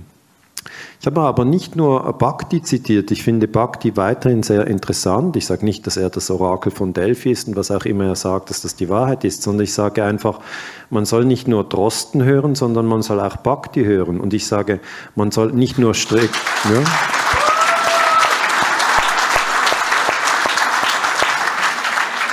Man soll nicht nur ähm, Streeck hören, sondern man soll auch Ioannidis hören. Das heißt, es sind ja sehr, sehr viele verschiedene Experten, eben Virologen, Epidemiologen, ähm, Ärzte. Ich bin ja weder Arzt noch irgendetwas in diesem Feld. Und das Einzige, was ich machen kann, ist denen zuzuhören. Und dann mache ich auch eine schnelle Lernkurve. Am Anfang habe ich gedacht, ein PCR-Test, der kann zeigen, ob jemand krank ist oder ansteckend ist. Und später habe ich gemerkt, ja, das kann ja der Test gar nicht. Und dann denke ich ja, also Moment, wir bauen ja alles um diesen PCR-Test um und dann denke ich wieder darüber nach. Oder zuerst habe ich gehört, ja, ein Corona-Toter, was ist denn das überhaupt? Ist das jemand, der an Corona gestorben ist oder ist das jemand, der mit Corona gestorben ist? Und da hat mir einfach das Buch von Bhakti viel geholfen, weil das war das erste, das auf den Markt kam. Und ich bin halt der Büchertyp, das heißt, ich habe mir es sofort gekauft, habe sofort gelesen und er hat drin gut erklärt, ja, dass eigentlich ein Corona-Toter ein, ein Mensch ist, der erstens tot ist, das ist ja bewiesen, und zweitens, dass er ähm, dass er auf Corona positiv getestet wurde. Und das aber habe ich zuerst gedacht, ja, das ist ja doch eine gute Definition. Und dann habe ich erst begriffen, dass die Kausalität, ja, dass die gar nicht gegeben werden muss. Und dann habe ich auf dem RKI nachgeschaut und habe gesagt, ja, ist das so? Hat Bhakti das richtig gesagt? Und dann habe ich tatsächlich gesehen, das RKI definiert, definiert einen Corona-Toten so, dass er erstens tot ist und zweitens muss er, Corona muss nachgewiesen werden bei ihm. Und das ist jetzt, wir sind mittendrin in dieser Diskussion, wir haben rund 9000 äh, oder 10.000 Corona-Tote in Deutschland, aber was nicht da ist, ist eine Kausalität. Und da werde ich natürlich hellhörig. Und ich habe in diesem Vortrag nur gesagt, ich hätte gerne eine Kausalität. Es reicht mir nicht, wenn jemand tot ist und wenn jemand den Virus hat, sondern für mich wäre es halt interessant, wie viele von den, sagen wir 10.000 Toten in Deutschland, sind an Corona gestorben und wie viele sind mitgestorben. Und ich habe das aber nicht aufgedröselt. Ich habe nur im Vortrag gesagt, ja, die Historiker werden in den nächsten Jahren dann noch viel Arbeit haben, weil wir, wir haben dann die Zahlen, ja, in den USA 200.000 Tote. Ja, was ist jetzt kausal wirklich auf den Virus zurückzuführen und was ist nicht auf den Virus zurückzuführen? Und wir haben diese Debatte auch in der Schweiz und das ist jetzt tatsächlich eine globale Debatte. Äh, und ich werde das einfach weiter verfolgen. Ich habe im Vortrag auch gesagt, das sind vorläufige Bemerkungen und idealerweise halte ich in, in drei Jahren einen Vortrag, wo ich diese Dinge beantworten kann. Aber ähm, es ist äh, eine sehr aufgeregte Stimmung und es erinnert mich natürlich an 9-11, wo man sehr aufgeregt ist und das, da möchte ich jetzt den Leuten auch immer sagen, okay, tief durchatmen, mal überlegen, was wissen wir über über diese Frage, was wissen wir über die andere Frage. Und im Moment sind diese zwei Fragen Corona-Tote, was sind das? Und PCR-Test, wie funktioniert das? Das ist im Moment ganz zentral. Dankeschön.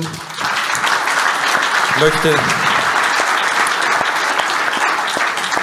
bevor wir dann noch ein Stück zum Entspannen zwischendrin mal spielen, äh, würde ich gerne, jetzt habe ich gerade einen Faden verloren. So. Darf ich mal helfen? Ja.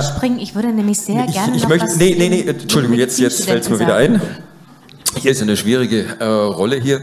Im Endeffekt, diese Kritik, die äh, gesagt wurde, dass eine pauschale Kritik an den Medien ist. Das ist eigentlich ja eine Diffamierung, dass man sagt, ihr seid alle schlecht. Das ist was, was ich mir schon und was man in Gesprächen auch immer wieder hört, wo sich Journalisten dort, die auch einen ehrlichen Job machen, diffamiert fühlen. Und das ist, glaube ich, ein wichtiger Punkt, wo wir auch lernen müssen, mehr zu differenzieren oder miteinander zu sprechen dort und auch Leute, die wirklich ihren Job gut machen oder nachforschen, äh, dann auch unterstützen. Ich habe die Meinung, das sind noch zu wenige, es wird zu viel einfach nachgeplappert oder unkritisch gesehen abkopiert, Copy and Paste, irgendwelche Stellungnahmen, wie jetzt bei Michael Batter zum Beispiel. Da sehe ich auch so, er kritisiert, äh, dass man nicht mit ihnen reden kann, äh, weil sie keine Fakten akzeptieren würden, weil sie nur im Endeffekt alles oder den, den Zufall komplett ausschließen und quasi Verschwörungstheorien bringen. Das wäre auch eine Frage an Herrn Patzelt.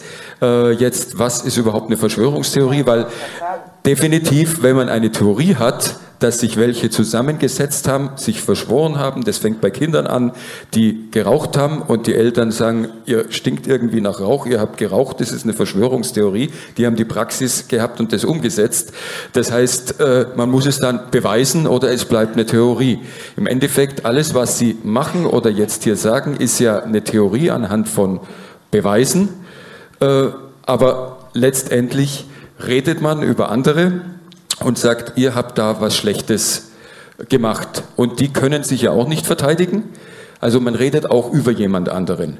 Oder ich würde sehen, reden Sie dann mit denen auch? Oder mit, nur mit, über die? Ich meine, Roosevelt kann man nicht mehr reden oder äh, mit, mit anderen. Äh, aber Sie würden zur Verfügung stehen für ein Gespräch, wenn man Sie kritisiert, im Gegensatz zu Herrn Butter, der sagt, mit dem rede ich überhaupt nicht, ich will ihm kein Forum bieten.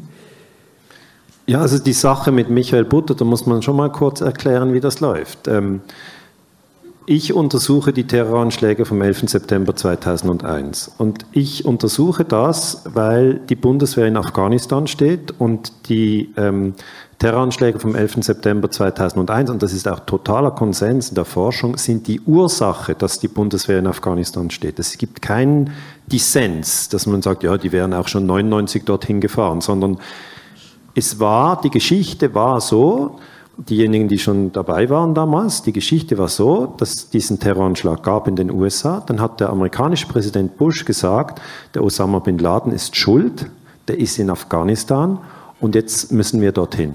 Und dann hat Schröder gesagt, ja, wir kommen auch.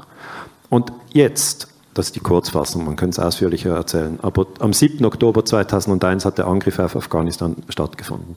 Und das heißt, mir ist das nicht egal, dass die Bundeswehr dort ist.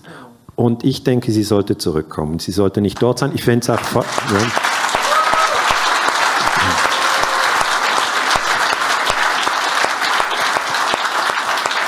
Ich, ich fände es auch falsch, wenn die afghanische Armee ähm, in Deutschland stehen würde. es ist, es ist ein reziprokes, eine reziproke Sache.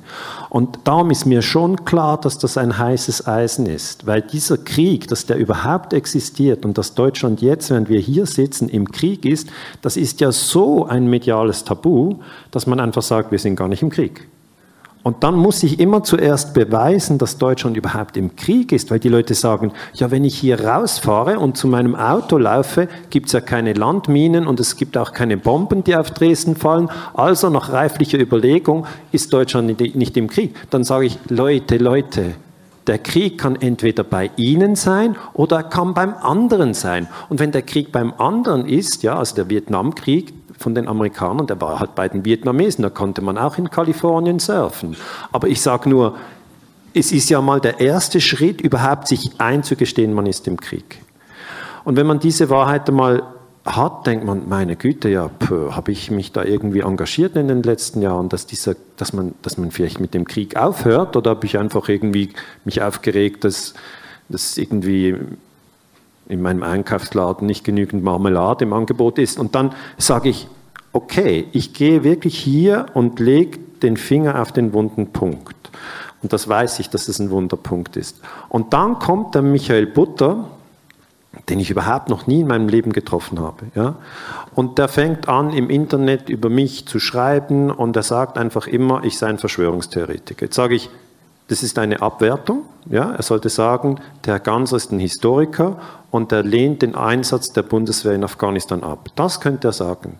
Aber das wäre eine sachliche Beschreibung, das macht er nicht, sondern er wertet mich ab. Jetzt, was ist meine Aufgabe? Habe ich je etwas Schlechtes über Michael Butter gesagt und gesagt, er ist irgendwie was, man kann ja verschiedene böse Sachen sagen, ich habe nichts gesagt. Ich habe nichts gesagt.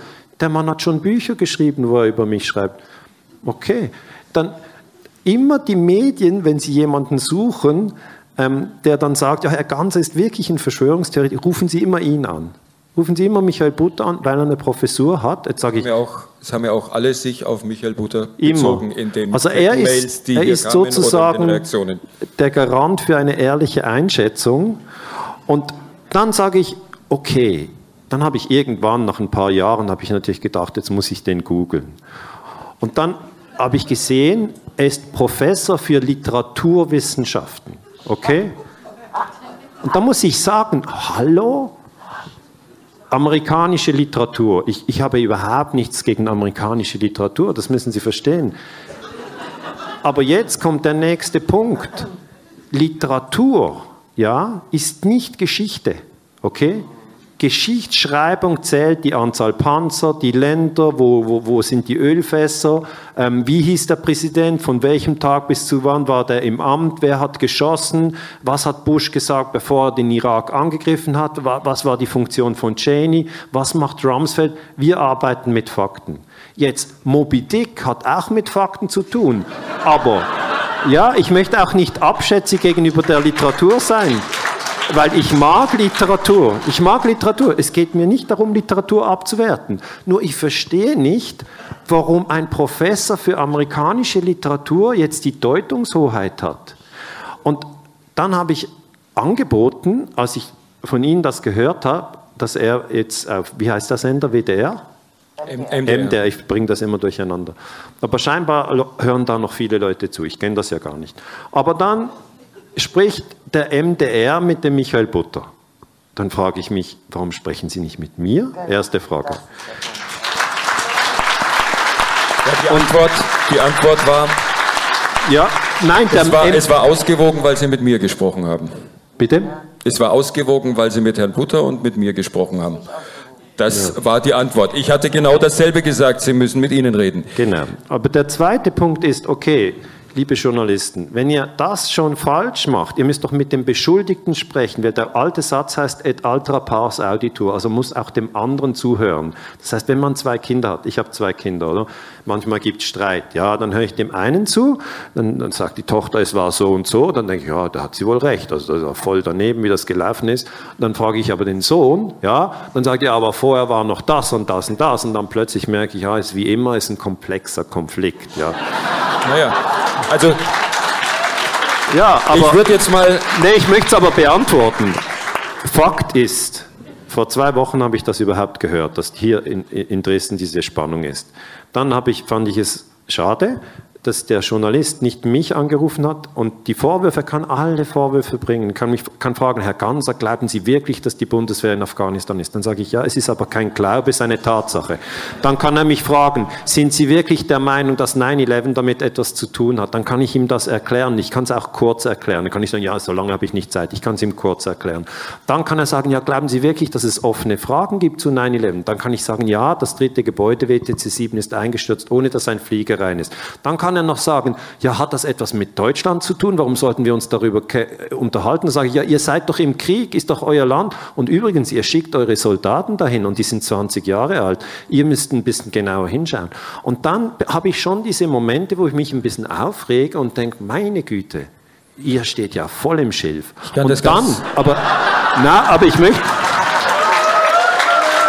ich möchte das noch, ich möchte das noch zu Ende führen.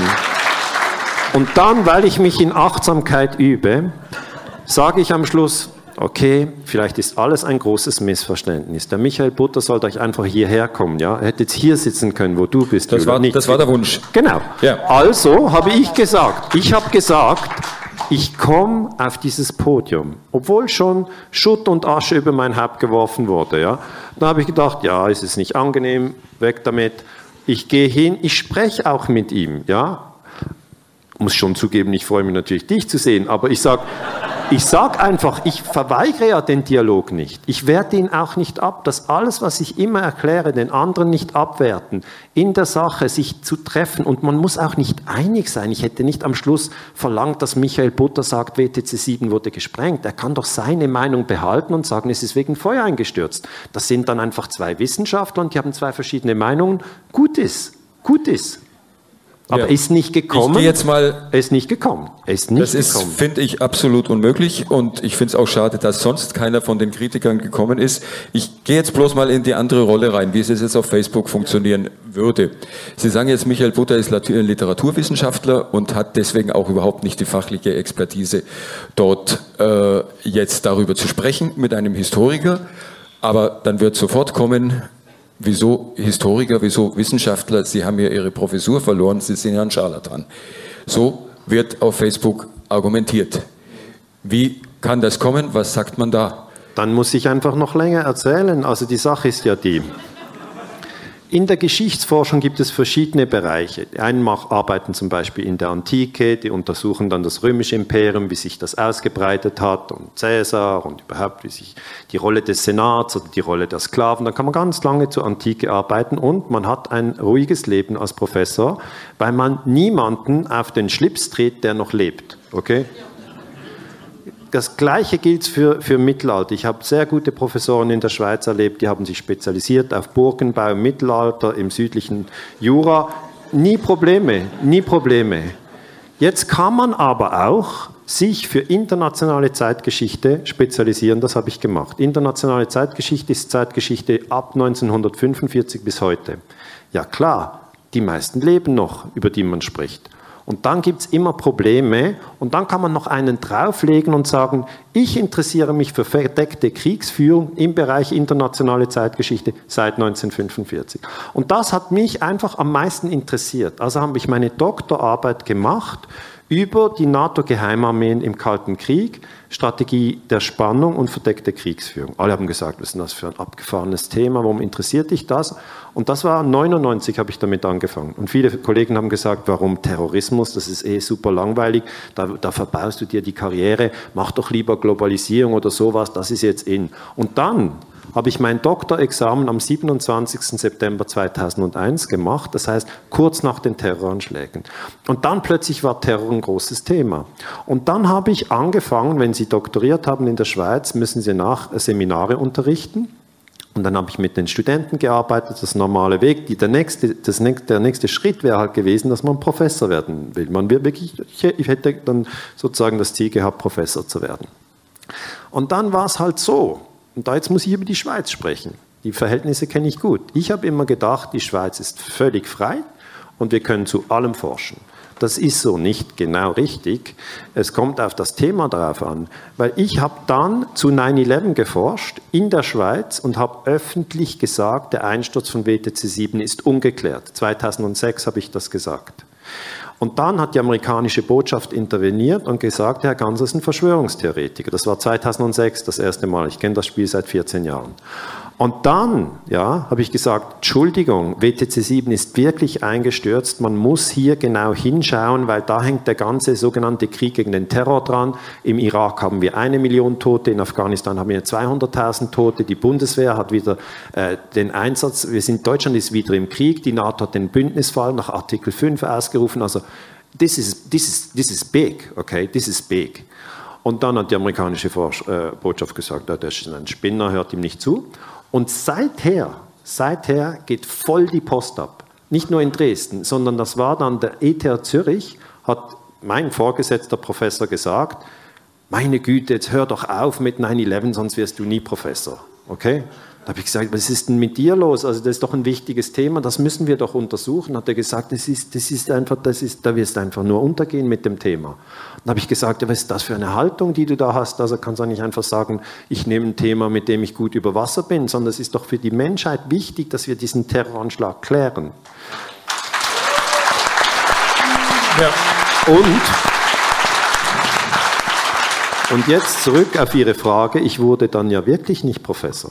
Es ist ja so, ich wurde nicht Professor und ich wurde auch vorher explizit gewarnt, weil natürlich in der Schweiz das genau gleich ist wie in Deutschland. Es gibt Berufungskommissionen und die Berufungskommissionen bestehen aus schon bestehenden Professoren. Und die kennen sich in der Schweiz alle. Und die haben sich kurz angerufen und gesagt, Achtung, Ganser kommt. Und die haben einfach gesagt, den berufen wir nicht, den berufen wir nicht. Und, er, und einige von denen waren ja meine Freunde und die haben gesagt, du bist selber schuld. Also du machst echt hier so einen so Trubel an der Uni. Wir bekommen sogar, das, ein Professor hat mir gesagt, wir bekommen Anrufe aus den USA. Ja? Und wir haben keinen Bock, unsere sehr guten Beziehungen mit den USA jetzt zu verlieren, nur weil du auf 9-11 rumreitest. Dann habe ich gesagt, weißt du was? Ich reite nicht auf 9-11 rum. Das ist passiert, ich war es nicht. Unser Job ist, das aufzuklären. Und da hatten wir auch intern sehr intensive Diskussionen. Ja.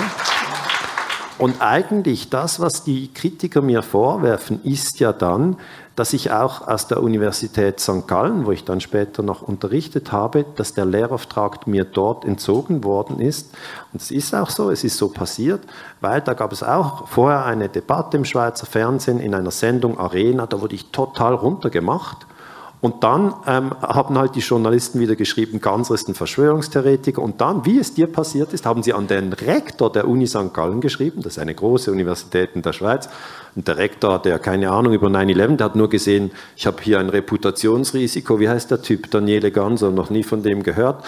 Ja gut, dann verlängere ich einfach den Lehrauftrag nicht. Und in der Schweiz läuft das ein bisschen anders als hier in Dresden. Darum finde ich schön, dass du durchgehalten hast.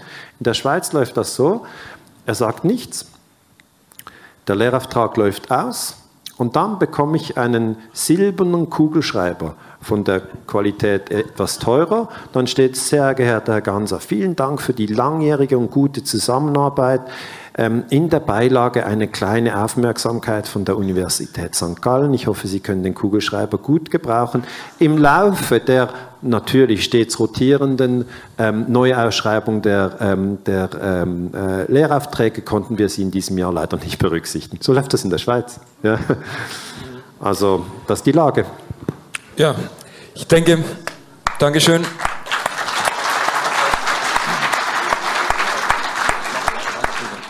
Ja.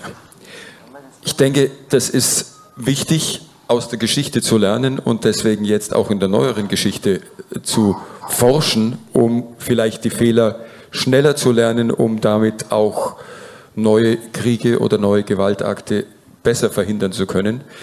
Und trotzdem denke ich mal, das mit dem Verschwörungstheoretiker ist gar nicht so falsch, wie es wir eigentlich früher Verschwörungstheoretiker. Wir haben uns eigentlich überhaupt nicht verständigt, auch mit Herrn Patzel nicht. Also ich sage immer Herr Patzel, weil der Blog auch so heißt. Da ist ja extra von Ihnen auch nicht der Professor äh, drin. Jetzt, äh, was ist eigentlich ein Verschwörungstheoretiker? Würde ich gerne hören, aber davor würde man Musik machen. Ist das jetzt ein Schimpfwort, Verschwörungstheoretiker? Ist es eigentlich eine Auszeichnung oder was? Wie hat sich der Begriff Verschwörungstheoretiker eigentlich geändert, jetzt zu einer Persona non grata, wie es im Moment ist? Aber davor wollen wir eine wunderbare Welt zusammenbringen mit einem der grandiosesten Jatzer, die es gegeben haben, Louis Armstrong, sein Leib- und Magenstück. Und wir singen zusammen gechampt, genau, da braucht man den Text hier. So, ich hoffe, da ist der Akku jetzt noch da. Äh, wie auch immer, das ist ja alles. Die Tanja brauchen wir da.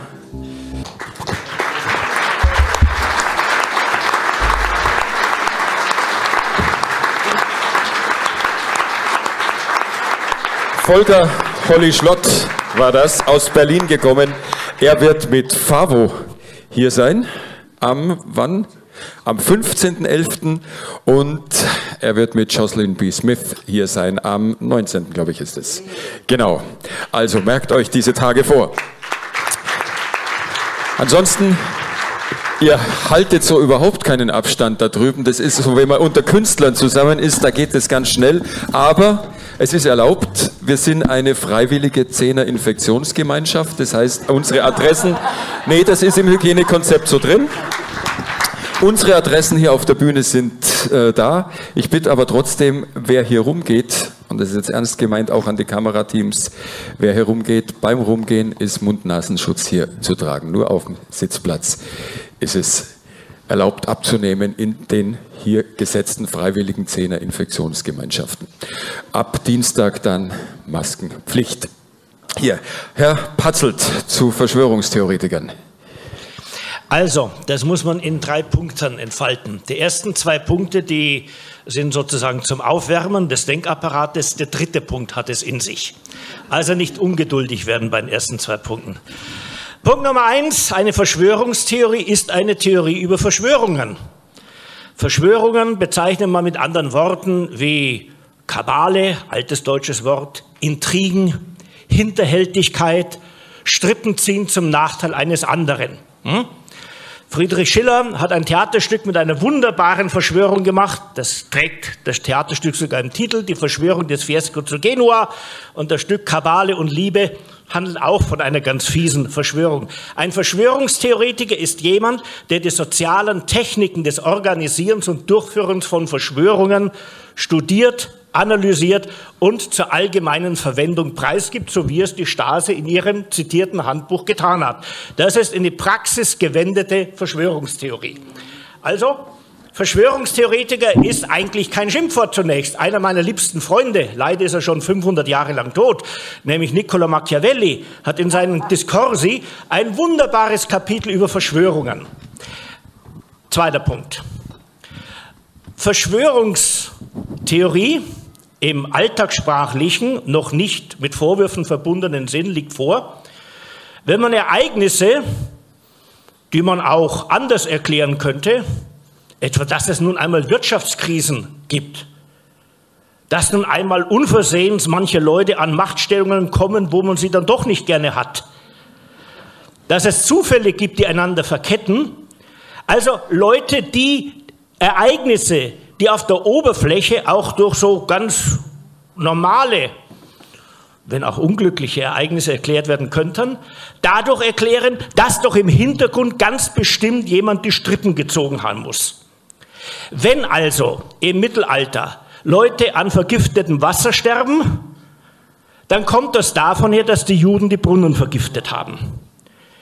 Wenn es internationale Kriege gibt, dann kommt es davon her, dass die Bilderberger, also jene führenden Leute, die sich in Bilderberg-Hotels oder sonst wo treffen und dann über Weltpolitik reden, dass die, um die Waffenexport und die Rüstungsindustrie zu befördern, ausgemacht haben, wo der nächste Krieg stattzufinden hat. Oder ähnliches. Ich übernehme für den Wahrheitsgehalt all dieser Beispiele überhaupt keine Garantie. Ich halte alle diese Erklärungen für falsch. Sie sind dennoch sehr attraktiv, weil sie einen von einer sehr belastenden Aufgabe entlasten, nämlich das komplexe Räderwerk, das unterhalb der Oberfläche beobachtbarer und über die Medien mitbekommener Wirklichkeit liegt, intellektuell durchdringen zu sollen. Wer eine Verschwörung wittert, der hält sich an Dingen fest, die er aus seinem oder aus ihrem Alltagsleben kennt. Leute sind gemein, hinterhältig, lügen.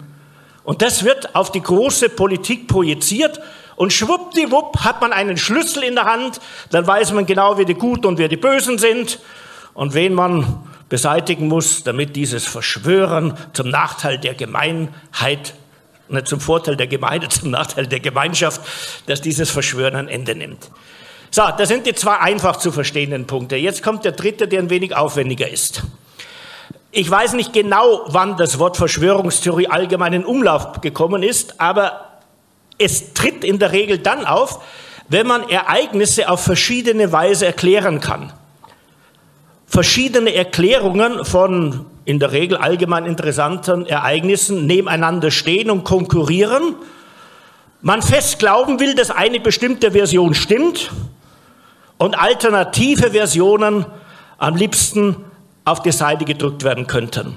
Es könnte sein, dass einer der Anlasspunkte für die Verbreitung des Wortes oder des Begriffs oder der Denkfigur der Verschwörungstheorie die Erklärungen der Ermordung von John F. Kennedy gewesen sind. Da gibt es einen offiziellen Report und dann gibt es Hinterfragungen und dann gibt es Spielfilme. Und weil wir doch den offiziellen Report gemacht haben, weil wir als amerikanische Regierung ihn in die Öffentlichkeit entlassen haben, und wir lügen ja nicht, sind jene, die etwas anderes behaupten, Leute, die im Untergrund irgendetwas zurechtfantasieren, die Mafia oder weiß der Teufel was, das sind Verschwörungen. Und wer etwas Alternatives zur, jetzt sage ich mal, offiziell etablierten Wahrheitsversion in die Welt setzt, der ist ein Verschwörungstheoretiker, weil er etwas, wo jeder weiß, es ist auf diese Weise erzeugt worden und nicht anders, auf eine Verschwörung zurückführt.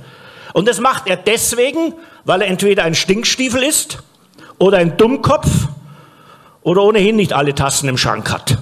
Weil er etwas Böses will, weil er die etablierten Politiker, die etablierten Medien, die etablierte Wissenschaft bestreiten will, weil er zu kurz gekommen ist.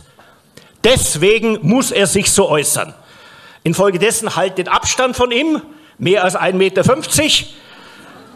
Wenn er auf einem Podium sitzt, setzt euch nicht dazu, denn das erfüllt heutzutage den Tatbestand der Kontaktschuld. Und bei so etwas muss man Deplatforming und Cancel Culture betreiben, denn das ist die richtige Haltung, die es zu zeigen gilt. Verstehen Sie, an dieser Stelle wird der Begriff der Verschwörungstheorie gewendet, um etwas, worüber man auch diskutieren könnte, abzuwenden. Es ist nicht so, dass jede Vermutung, etwas sei anders als offiziell beschrieben, deswegen schon stimmt, weil sie alternativ ist. Aber es lohnt zumindest interessanten alternativen Vermutungen nachzugehen und vielleicht ist was dran und vielleicht wird wirklich der Deckel auf etwas gehalten, wovon er entfernt werden sollte. Infolgedessen ist die richtige Umgangsweise mit dem, was man gemeinen Verschwörungstheorien nennt, zu sagen, Freund, setzen wir uns zusammen Du breitest deine Fakten und Argumente aus, ich breite das, was ich im Kopf habe, aus, und dann lasst uns streiten nach den Regeln der empirischen Wissenschaft und der Logik.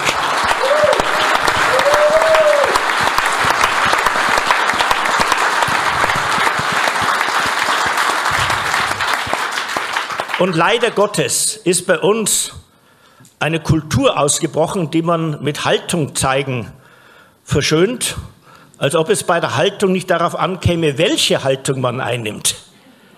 Die der heiligen Inquisition oder die der redlichen Diskussion. Leider ist es bei uns so weit gekommen, dass viele Leute, allzu viele Leute, Debatten scheuern, auf die sie sich sachlich und fachlich und auch rhetorisch vorbereiten müssten. Es ist nachgerade Feigheit vor dem wissenschaftlichen oder vor dem politischen Gegner. Und diese Feigheit bemäntelt sich mit moralischer Überlegenheit, die es einem leider nicht erlaube, mit so einem Verschwörungstheoretiker zusammenzusitzen.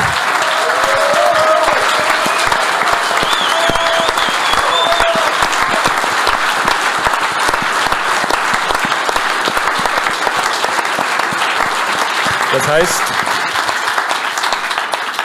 das heißt, Sie sehen aber, dass Dr. Diani Lene Ganzer Verschwörungstheoretiker ist. Er hat vorhin über JFK äh, gesprochen, über im Endeffekt die ungelösten Fragen oder die, äh, eine, eine neue, äh, wie bei WTC 7 beziehungsweise äh, bei 9-11 generell, einfach nur neue Fakten nach seiner Sicht gebracht, wie er es sieht, und er fordert im Endeffekt eine Aufklärung oder eine neue Untersuchung. Mord verjährt nicht. Selbst jeder kleine, in Anführungszeichen, normale Mord wird nach x-beliebigen äh, Dutzenden von Jahren neu aufgerollt, wenn es neue Indizien oder Beweise gibt. Und hier, wo Tausende von Menschen gestorben sind oder ein US-Präsident ermordet wurde, wird einfach ein Deckel drüber gehalten. Deckel über Dinge zu legen ist in der Regel falsch und man muss fragen, wer hat welches Interesse, warum daran, einen Deckel über eine Sache zu legen. Wenn es irgendwo eine Verschwörung gibt und diese Verschwörung empirisch aufgedeckt werden kann, dann ist das ein legitimes, ja im Einzelfall sogar lobenswertes Vorhaben. Dann ist man Verschwörungstheoretiker im Sinn meines ersten Punktes. So wie mein Freund Machiavelli, reale Verschwörung, die der Pace in Florenz und so weiter, nicht nur beschrieben, sondern auch in ihren kausalen Mechanismen erklärt hat und auch in ihren Verheimlichungs- und Verdeckungsmechanismen. Das ist eine völlig legitime Verschwörungstheorie, so wie es die Theorie der Erdplattentektonik, der Theorie der Gravitation, der Theorie der Elektrizität gibt. Warum um alles in der Welt soll es keine Theorie von Verschwörungen geben, wenn es Verschwörungen gibt? Der, der Punkt. Der Punkt, und dem wird sich der Kollege ja nicht entziehen, ganz im Gegenteil hat er mehrfach gesagt, er ist bereit, sich dem zu stellen, ist, man muss darüber dann eben reden und dann die Fakten präsentieren. Und das ist im Übrigen genau das, wie Wissenschaft funktioniert. Wissenschaft ist nicht das Verkünden der ewigen, unumstößlichen Wahrheit. Wissenschaft ist das Darstellen dessen, wie man nach bestem Wissen und Gewissen etwas sieht und verstanden hat. Und das konfrontiert man mit dem, wie ein anderer nach bestem Können, Wissen und Gewissen etwas gesehen und verstanden hat. Und bloß weil, bloß weil im Jahr 1900x etwas als wissenschaftlicher Konsens galt, muss es im Jahr 1900 und y nicht auch noch als wissenschaftlicher Konsens gelten. Verstehen Sie? Dass Wissenschaftler sich auf etwas geeinigt haben, kann auch nur heißen, dass eine Diskussion überdrüssig geworden sind oder dass jene, die früher die Streithähne waren, ihre eigenen Schüler inzwischen auf die Lehrstühle gehievt haben, die die Lehrmeinung des Meisters nachbeten, während die Lehrmeinung des Gegners inzwischen aus der Debatte verschwunden ist. Und dann kommt es zu dem, was in der Wissenschaftsgeschichte Revisionen heißt. Es wird dann etwas revidiert. Die Entstehungsgeschichte des Zweiten Weltkrieges ist revidiert worden, die Entstehungsgeschichte des Kalten Krieges ist revidiert worden. Es gibt Revisionen der Revisionen. Das ist einfach der Gang wissenschaftlicher Debatte. Und es ist, ich wiederhole mich, in der Regel ein Zeichen dessen, dass man sich nicht gewappnet fühlt, auf der Höhe wissenschaftlicher Debatten einzusteigen, wenn man den Debattengegner lieber wegschließt und wegsperrt und wegscheucht, als sich ihm in offener Podiumsdiskussion zu stellen. So, Publikumsfrage. Ist das an? Ja. Ähm, ich bin der Steffen und ich habe eine Frage. Und zwar, die Medien werden ja immer als die vierte Säule des Staats dargestellt. Und dort ist die Frage, die ich mir stelle, kann oder können die Medien dieser Rolle überhaupt gerecht werden? Ja? Also uns ist es jetzt egal, ob das die öffentlich-rechtlichen Medien sind oder auch die alternativen Medien.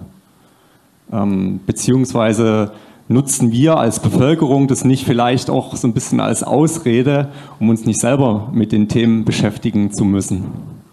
Also, weil wir sind ja eigentlich hier die erste Macht im Staat. Also, das würde ich gerne mal irgendwie noch festhalten. Danke. Ich würde mal sagen, Julia. Hm, okay, also ich würde die Frage noch einer anderen Beantwortung hinten anstellen, nämlich der, der junge Medizinstudent, der vorhin ähm, beklagt hat und um zum Teil zu Recht, dass äh, so eine Art Feindbild gegenüber dem Mainstream, wie man so sagt, aufgebaut wird. Ähm, allerdings ist das gewachsen und das hat Gründe. Ich bin in den freien Medien beheimatet und viele meiner Kollegen aus anderen Medien, freien Medien sind auch heute hier und viele davon kommen aus den Mainstream-Medien und haben dort am Schnittplatz beispielsweise erlebt, wie sie Informationen so selektieren müssen, dass am Ende bei dem gesendeten Beitrag nicht mehr das Abbild der Wirklichkeit gesendet wird, sondern irgendwas verstümmelt ist und der Zuschauer kann sich daraus nicht mehr das Bild ähm, zusammen konstruieren, was aber nötig wäre, um sich eine politisch relevante Meinung bilden zu können. Und da versuchen die alternativen Medien, diese Lücke zu füllen.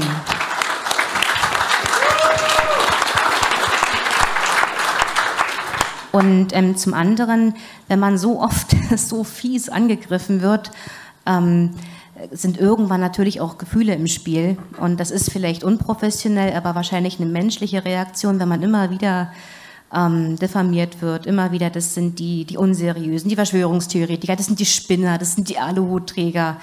Ähm, dann, dann fühlt man sich nicht besonders gewertschätzt von der anderen Seite. Dann kann man auch nicht erwarten von den freien Medien, dass sie mit einer besonders großen Sympathie auf die Kollegen aus den Mainstream-Medien ähm, reagieren. Aber ich muss vollkommen eingestehen, es gibt in den Mainstream-Medien sehr, sehr gute Formate. Ich mag Frontal 21 persönlich zum Beispiel, aber diese Formate laufen rudimentär und zu einer Zeit, wo der meiste äh, oder die meisten TV-Konsumenten schon im Bett sind. Und das finde ich ist sehr unausgewogen.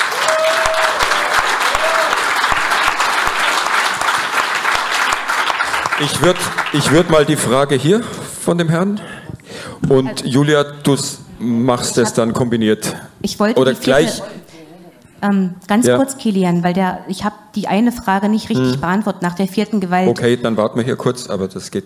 Ähm, da, die, da die Medien das Medium sind, was meinungsbildend ist, würde ich sagen, absolut.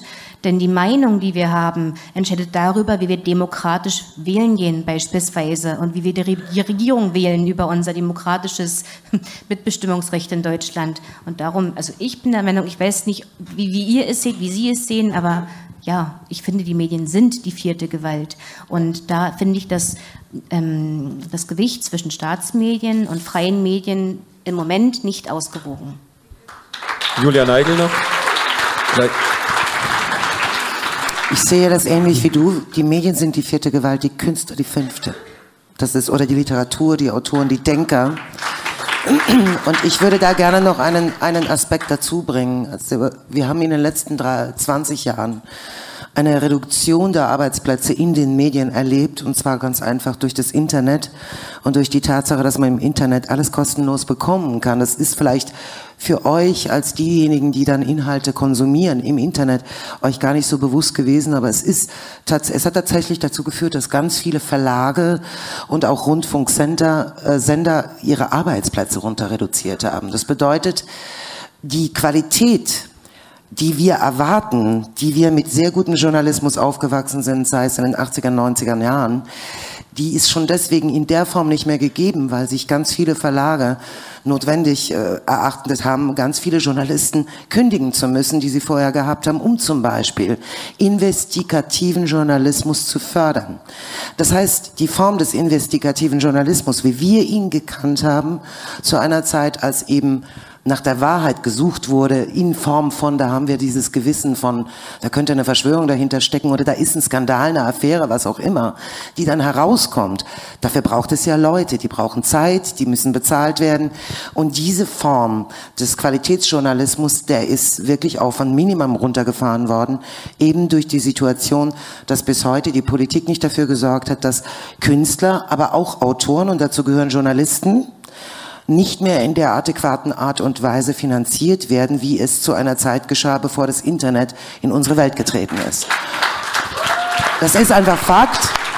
Da komme ich nochmal zurück auf mein Engagement als Künstlerin, die seit 15 Jahren fordert, dass das Telemediengesetz eine Haftung für Urheberrecht bekommt, weil nämlich das Telemediengesetz für all das verantwortlich ist, was wir im Internet erleben. Ähm, ich weiß da schon warum, weil wie gesagt, auch ich denke, die vierte Gewalt sind die Medien. Und wenn diese nicht mehr sauber arbeiten können, sei es, weil sie nicht mehr dürfen, weil sie keine Zeit mehr haben oder kein Geld verdienen oder weil zu wenig davon da sind. Und die Künstler, und das erleben wir ja durchaus öfter mal mit dem Cancel Culture, nicht mehr unabhängig wirtschaftlich sich ihren Lebenshalt verdienen können, Lebensunterhalt, haben wir ein Problem weil nämlich dann zwei wichtige Säulen, die als Korrektiv, als gesellschaftliches und moralisches Kollektiv agieren, plötzlich nicht mehr ihren Job tun können, um die Allgemeinheit über wichtige Fragen gesellschaftlicher, faktischer, wissenschaftlicher oder auch moralischer, inhaltlicher Aktor in irgendeiner Art und Weise zu informieren. Und genau in diesem Problem stecken wir seit 20 Jahren. Es hat angefangen mit Musik und es hat sich hinzugezogen mit den Medien. Und das ist unter anderem auch das Problem, das viele gar nicht verstehen. Es liegt wirklich auch mitunter an den Jobs. Ganz einfach. Wunderbar. Die Frage? Ich möchte nochmal zurückkommen auf das Wort Verschwörungstheoretiker. Nach meiner Recherche ist das also im Zusammenhang mit dem Kennedy-Mord um 1967 von der CIA, jedenfalls nach meiner Recherche, wieder dann angewandt worden. Das, der Begriff ist ja schon sehr alt, der wurde auch in der Nazizeit mit den Juden oft verbunden, aber er ist dann aktuell für den Kennedy-Mord eingepflanzt worden und wird jetzt immer benutzt. Und das ist erstaunlich, als ich meinen Bruder versuchte zu erklären, dass der PCR-Test, genau wie Daniele Ganser sagte, nur eine kleine Aminosäurefrequenz nachweist. Ein winziges Schnipselchen, denn der Coronavirus ist ja bis heute nicht isoliert.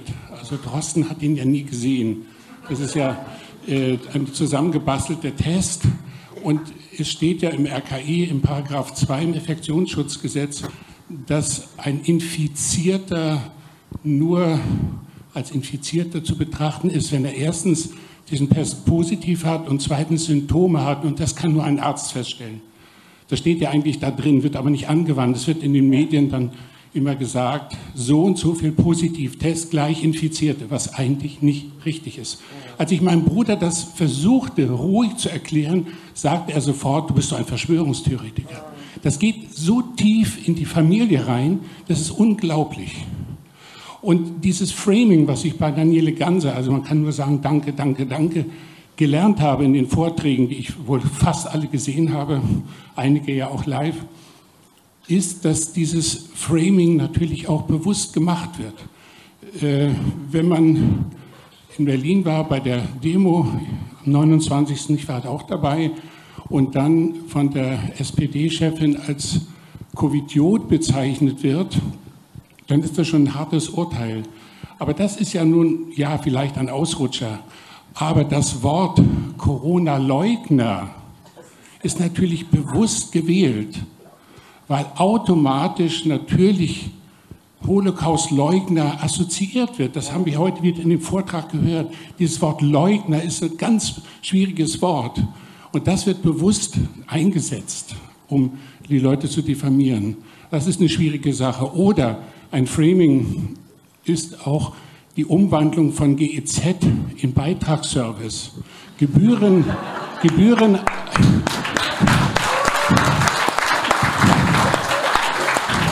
Ge Gebühreneinzugzentrale als gelernte DDR-Bürger äh, wissen wir Zentralkomitee der Sozialistischen Einheitspartei Deutschland. Also das ist das Wort ist schon schwierig. Und Einzug ist immer schon schwierig. Beitragsservice ist natürlich total positiv. Das ist ja klar. Und dann geht es auch so, wer dann nicht bezahlen will, ist ein Verweigerer. So war es bisher. Aber Verweigerer ist natürlich auch durch den Kriegsverweigerer eigentlich ja auch irgendwie positiv besetzt. Also wurde das umgeframed, in einen neuen Rahmen gesetzt und jetzt heißt es Hinterzieher. Das ist natürlich negativ konnotiert. Und so wird leider auch Politik gemacht, immer wieder und immer wieder und immer wieder. Und zum Schluss vielleicht noch eine Sache. Verschwörungstheoretiker, das ist so ein Kampfbegriff. Es ist aber jetzt auch ein Erkennungszeichen.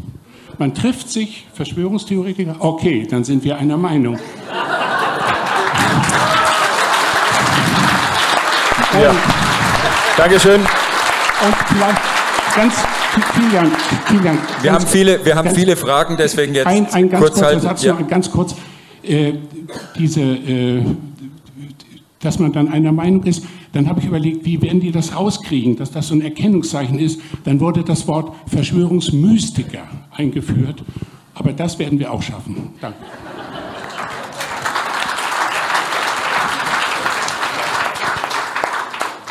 Da hinten? Nee, rechts am Bild die junge Dame.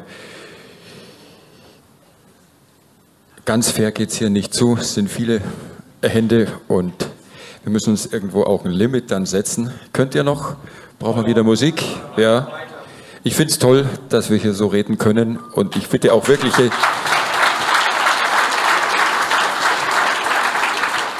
Kritiker, wir, wir können über, müssen über Corona, sollten wir mehrere Diskussionen noch machen, aber jetzt geht es um die Causa Ganser und wir wollen auch unsere Jazzmusiker und Jazzfreunde wieder zurückkriegen und irgendwie den Weg finden, wie man versteht oder miteinander äh, wieder zusammenkommen kann, diese Spaltung überwinden kann, die jetzt selbst in den Musikern oder in der Jazzwelt oder den Musikern der Jazztage Dresden aus gebrochen ist, dass sich manche Bands untereinander überhaupt nicht mehr verstehen mit Pro und Contra Ganzer. Deswegen ist das das Wichtige, weil genau das eigentlich der Sinn ist, dass wir nicht spalten, sondern miteinander verbinden und Brücken schlagen. Das ist das, was äh, Dr. Daniele Ganser machen will und warum wir ihn auch gerne einladen, genau unter diesem Aspekt hier. Und das wurde dann umgeframed, umgedreht im Endeffekt im Sinne. Und das wollen wir herausarbeiten, dass wir dort näher wieder zusammenkommen. Die nächste Frage. Ja, vielleicht keine Frage, sondern also ich stehe als Lehrerin hier.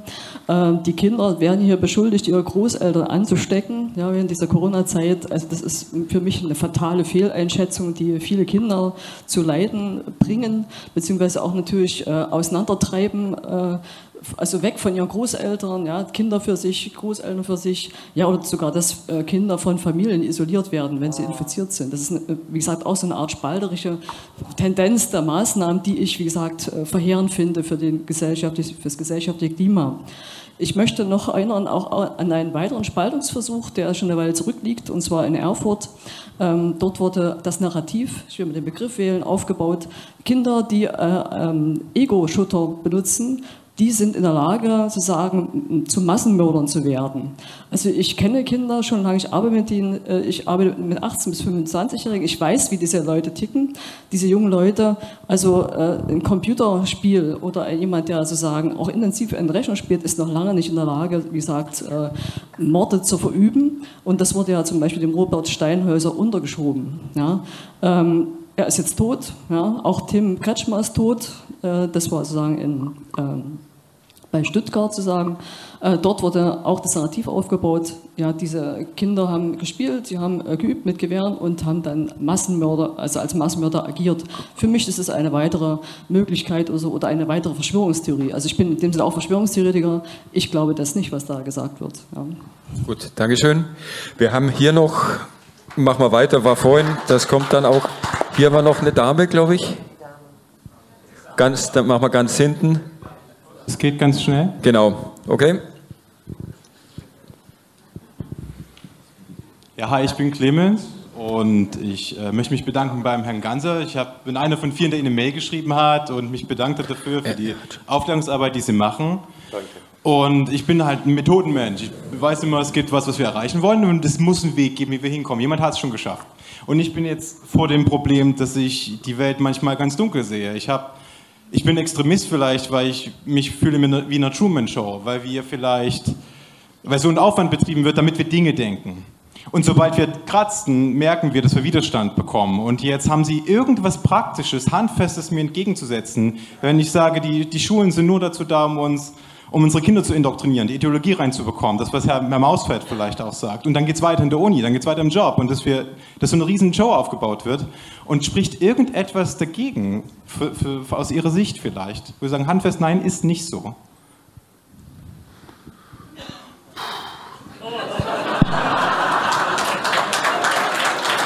Kommt, kommt auf die Schule an, muss ich sagen, und kommt auf den Lehrer an. Ich würde es vielleicht dort lassen. Ja, das war eine kurze Antwort und jetzt vielleicht eine kurze Frage darauf. Den Herrn hier vorne, da hinten ist noch was. Helena, bist du gerade schon mal da hinten? Machen wir da hinten zuerst mal. Nein, nein, nein, nein. Wo? Da hinten, ganz hinten. Julia, du siehst wieder was anderes. Also genau, da ist ein Scheinwerfer im Weg. Ach, da ist ja so viel. Das ist ja fast keiner, der sich nicht meldet. Ich, ich, weiß, ich weiß, die da hinten auch, das sehen Sie nicht. Das, genau. Genau. Da, Sie sehen das nicht, da hinten ja. sind auch die ganze Zeit Hände. Wir machen das jetzt bitte kurz und wir versuchen gesammelt zu antworten. Bitte kurz fassen. Es sind so viele, die Fragen stellen wollen und das ist wunderbar so. Es geht um die Frage selber nochmal. Mein Name ist ähm, Konstanze und ich habe eine Frage an den Professor Patzelt. Ich bin selber im Bildungswesen tätig und ähm, ich glaube, man hat in keinem, oder ich kann mich nicht erinnern an früher, dass man so viel mit Begriffen wie Toleranz äh, gearbeitet hat wie heute, Demokratie und so weiter. Und äh, kann das nicht sein, dass diese Begriffe heute missbraucht werden, um unsere Kinder ähm, gerade in eine andere Richtung zu erziehen? Das geht weiter übers Gendern. Also man kann es nicht mehr ertragen. Die Kinder werden überstülpt mit solchen Begriffen Und es, ähm, es führt zu Unfrieden in Familien, da würde ich diesem Mann hier vorne recht geben, der das gesagt hat, ähm, eigentlich schwer zu ertragen. Sehen Sie die Gefahr auch oder eher nicht? Fangen wir mit folgender Feststellung an. Macht hat sozusagen drei Gesichter. Das erste Gesicht von Macht sieht man, wenn etwas durchgesetzt wird gegen Widerstand. Das zweite Gesicht von Macht sieht man, wenn etwas verhindert wird, was ein anderer erreichen will. Dann hat man sich zwar selbst nicht durchgesetzt, der andere aber auch nicht. Das dritte Gesicht von Macht sieht man dort, wenn es gelingt, die Begriffe zu prägen, mit denen man auskommen, die man verwenden muss, wenn man nicht aus der Gemeinschaft der Anständigen, der Redlichen ausgegrenzt werden will. Die Macht der Begriffsprägung ist ganz, ganz, ganz wesentlich. Und hier ist die Sache zwischen zwei Polen zu entfalten, weil es nicht ganz einfach ist. Äh, der, der Gegenstand selbst ist sehr komplex.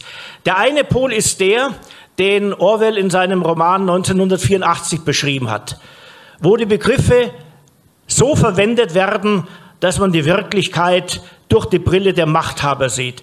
Das Propagandaministerium heißt im Roman 1984 das Wahrheitsministerium. Und der große Bruder regiert nicht einen, er liebt einen. Und in seiner Liebe leitet er das eigene Leben, so wie Milke es auch sagte, er liebe doch alle Menschen und deswegen hat er sich ihnen entsprechend zugewandt. Das ist das eine, das eine Ende des Kontinuums. Am anderen Kontinuumsende ist man im Bereich des politischen Kitsches. Kitsch ist überall dort, wo etwas Schönes da ist, etwas bruchlos Schönes. Mein Lieblingsbeispiel ist immer sichtbar, wenn man sich mit der Frage auseinandersetzt, woran erkennt man, ob eine Madonnenstatue neugotisch oder echtgotisch ist?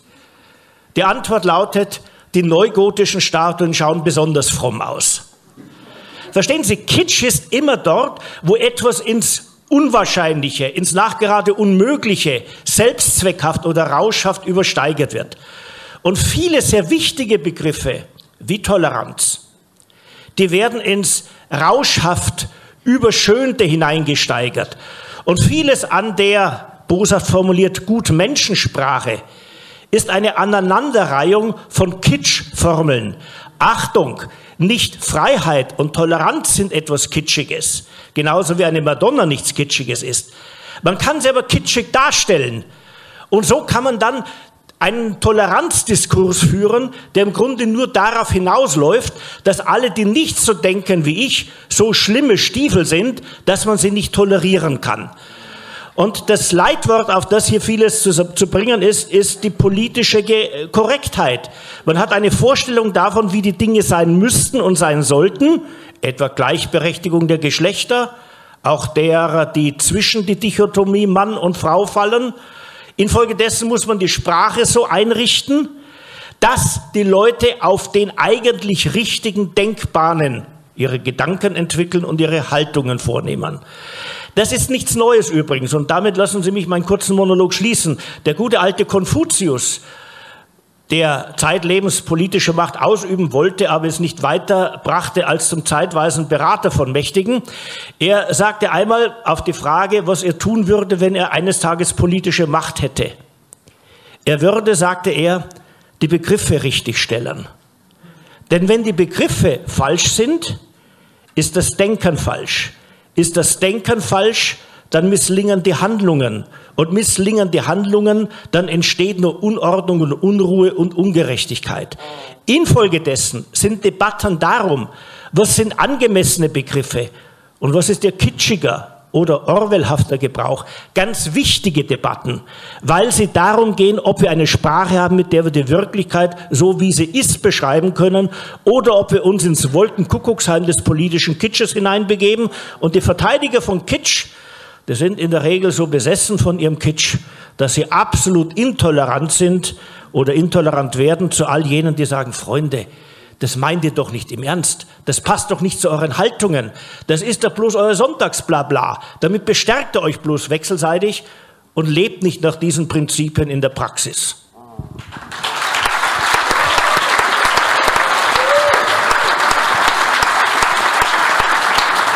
Die nächste Frage Hier hinten und dann gehen wir nach vorne. Ähm, wir haben die Geschichte von dem, ähm, von dem Tanzunterricht an der Waldorfschule gehört. Und diese Geschichte kommt mir im, im persönlichen Leben immer wieder vor, weil hier wurde gesagt, alles oder nichts. Also sprich, entweder du besuchst das eine Unterrichtsfach auch mit oder du kannst gehen. Äh, dieses Muster finden wir überall wieder und ich finde dieses Verhandlungstechnik, diese, die, ich finde es ist eine unfaire Manipulationstechnik, die überall von Politik und von wem auch immer, auch in ungesunden Beziehungen angewandt wird. Äh, auf Afghanistan zum Beispiel übertragen, wir sind ein freies, demokratisches Land, aber das könnt ihr nur haben, wenn ihr auch nach Afghanistan geht. Was ist der Trugschluss? Wir können auch ein reiches, äh, freies Land sein, ohne nach Afghanistan zu gehen. Genauso wie ich auch die ganzen anderen Schulfächer in der Waldorfschule besuchen kann und trotzdem den Tanzunterricht schwänzen kann. Warum gibt es diese Differenzierung nicht? Und die Frage an die Runde am Ende, wie können wir solche Manipulationstechniken erstens erkennen und zweitens bekämpfen?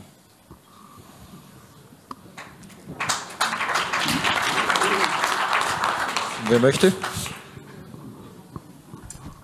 Ich hätte einen Vorschlag, in dem man Mhm. über Manipulationstechniken aufklärt. Beispielsweise Professor Mausfeld macht es sehr schön. Solche Vorträge gehören ins öffentlich-rechtliche Fernsehen. Ja. Ich denke, das war eine gute Kurzantwort. Wir können nicht alles heute hier abarbeiten. Es geht vor allem dann um Causa Ganser nochmal oder den Verschwörungstheoretiker oder Verbrecher oder Judenhasser oder Antisemit. Nein, Michael Butter sagt, er ist nie durch antisemitische oder rassistische Ausführungen aufgefallen, aber er hat Publikum, das sich rassistisch äußert, auch in den Kommentaren rassistisch äußert. Und sie sind nie dagegen äh, angegangen, haben sich nie distanziert, wenn von jüdischen Weltverschwörungen, was auch immer, irgendwo in den Kommentaren dann die Rede ist oder wenn solche Leute, die solche äh, Verschwörungstheoretiken, wie man auch, äh, oder Theorien äh, nennen, äh, im Publikum sitzen, sie schmeißen die nicht raus. Und das müsste eigentlich so sein. Das sind die Forderungen, die im Endeffekt gestellt werden. Wenn sie das nicht tun, dann sind sie neurechts, dann machen sie gemeinsame Sachen mit Antisemiten und dann darf man sie nicht zum Jazzfestival einladen. Kurz gesprochen. Das ist Also wen Logik. ich jetzt Ja, rausschmeißen? ich, ich würde, ich würde, gut, jetzt habe ich, ich habe, ich bin jetzt in der, ich weiß, ich weiß ja nicht. Also letztendlich, ich nehme jetzt, Entschuldigung, ich nehme gerade hier eine Frage äh, hinweg. Ich muss kritisch, weil das sind alles jetzt keine kritischen Fragen äh, gegenüber Herrn Ganser. Äh, und wir wollen ja heute kritisieren und in den Dialog kommen und die Vorwürfe, die im Netz stehen, die im Raum sind, im Endeffekt auflösen. Ganz einfach gefragt, warum schmeißen Sie nicht Leute raus, die vielleicht wirklich Antisemiten sind, die rassistisch denken, die entsprechend so auch im Netz wirklich zu Hass und Hetze aufrufen, was es bei mir auch gab. Äh, jetzt, es kommt von beiden Richtungen. Das kommt von rechts wie links, Ja, ja. grün und Mitte und was auch immer. Ich hab's. Okay, also dann wäre die Aufforderung an mich, dass ich Leute aus meinem Publikum rausschmeiße, die ein Ticket gekauft haben, um meinen Vortrag zu hören. Also das ist schon mal- Cancel-Publikum. Aus welchem Publikum? Cancel-Publikum oder wie auch immer, neue, äh, neue Form. Okay, Äh. meine Antwort ist die. Meine Vorträge sind öffentlich ausgeschrieben. Erstens, man weiß, wer da spricht, ist keine Überraschung, ich bin da.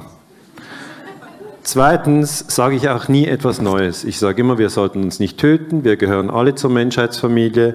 Ähm, Das UNO-Gewaltverbot ver- verbietet Kriege und wir sollten uns in Achtsamkeit üben. Also es ist auch selten eine Überraschung. Na klar, spreche ich mal über JFK, spreche ich mal über Pearl Harbor, spreche ich mal über Irak, spreche ich mal äh, über Gulf of Tonkin. Es sind Variationen, aber die Aussagen sind immer die gleichen, immer die gleichen. Das heißt, das ist auch öffentlich dokumentiert in allen vier Büchern, in allen 50 Vorträgen, die auf YouTube sind. Das bedeutet drittens, die Leute, die zu den Vorträgen kommen, wissen, ich spreche, die kennen die Aussagen. Ich aber umgekehrt kenne ja zum Beispiel, wie, wie viele Leute waren vorher im Raum beim, beim Vortrag? 300? Nee, vorhin waren äh, einmal 700 und einmal 600. Okay. Wie, wie, soll denn, wie soll denn der Referent wissen, was 700 Menschen denken oder was 500 oder 600? In Fellbach haben wir Tickets verkauft, 1300 Tickets. Das ist ausverkauft, können wir jetzt nicht machen wegen Corona. Sie sehen das bei den Kommentaren, die auf Facebook sind und so weiter. Aber jetzt müssen wir es auseinanderhalten. Sprechen wir sind. über analog oder über digital? Weil ich spreche jetzt über analog. Analog kann ich nur sagen, ich kann doch die Leute, und das ist auch der, der, der ich weiß nicht, wie, wie man überhaupt auf die Idee kommt, das ist doch der Gegenteil von Höflichkeit. Wenn jemand sich für, für meine Forschung interessiert, ein Ticket kauft und ich soll ihn dann rausschmeißen, ich, ich, das werde ich nie machen. Ich werde nie jemanden rausschmeißen, der sich für meine Forschung interessiert. Das mache ich einfach nicht. Aber und auch, weil ich gar nicht weiß, wie die Menschen zum Vornamen heißen, wie sie zum Nachnamen heißen, äh, was ihre Überzeugung. Ich weiß es ja nicht. Ich kann doch nicht mit 700 Menschen sprechen. Ich weiß, ich möchte wirklich das ein bisschen runterbrechen, in welcher Situation ich bin. Ich kann doch, jetzt nehmen wir, ich schaue viel Fußball. Bayern München, die spielen, ja? Ja, was sollen die ihre Fans rausschmeißen? Welche denn? Welche sollen sie denn rausschmeißen? Welche dürfen dann rein? Also da müssten wir bei Dynamo Dresden mal anfangen. Ja, ich sag nur, alles, alles oder auch bei Musikern, wenn, wenn Michael Jackson aufgetreten ist, ja, wen soll er denn rausschmeißen? Also alle, die in der Massen, das ist ja Massenkommunikation, alle, die in der Massenkommunikation sind, haben dieses Phänomen, dass verschiedene Leute kommen. Und ich finde es sogar cool. Also ich möchte doch nicht nur alle aus einer Partei. Oder wenn jetzt nur Männer kommen würden, fände ich falsch. Oder wenn nur Frauen kommen würden, fände ich schade. Oder wenn nur Männer äh, über 60 kommen, fände ich schade. Wenn nur äh, irgendwie äh, Frauen unter 20 kommen würde, fände ich schade. Also ich habe genau gerne diese Durchmischung. Ich habe, wenn nur Do Deutsche kommen würde, fände ich schade. Wenn nur Afghanen kommen würden, fände ich schade. Wenn nur die Schweizer, nein, aber ich habe total. Ja, aber Sie reden zum Beispiel auch mit Rechtsextremen oder mit dem Kompaktmagazin, was jetzt in dem äh, in den Kritiken immer gesagt worden. Sie reden mit Jürgen Elsässer, der Rechtsextremer ist. Sie reden mit Karl-Heinz Hoffmann, der verurteilter Rechtsterrorist Also, ist. Ja, das spreche- sind die Verbrechen, Gut, ich erkläre das mal kurz, wie das gelaufen ist. Karl-Heinz Hoffmann ist ein e- rechtsextremer Terrorist. Okay? Der ähm, hat die Wehrsportgruppe Hoffmann aufgebaut und ich habe in meinem Buch NATO-Geheimarmeen, kann jeder nachlesen, ein Kapitel über die NATO-Geheimarmeen in Deutschland. Da habe ich erklärt, das ist ja meine Doktorarbeit, habe ich vier Jahre daran gearbeitet, also ich kenne das Dossier ziemlich gut, ähm, habe ich erklärt, dass in Deutschland Rechtsextreme rekrutiert wurden in die Geheimarmeen vom MI6 und vom CIA, weil man eine antikommunistische Grundhaltung wollte und die war eben bei den Rechtsextremen gegeben.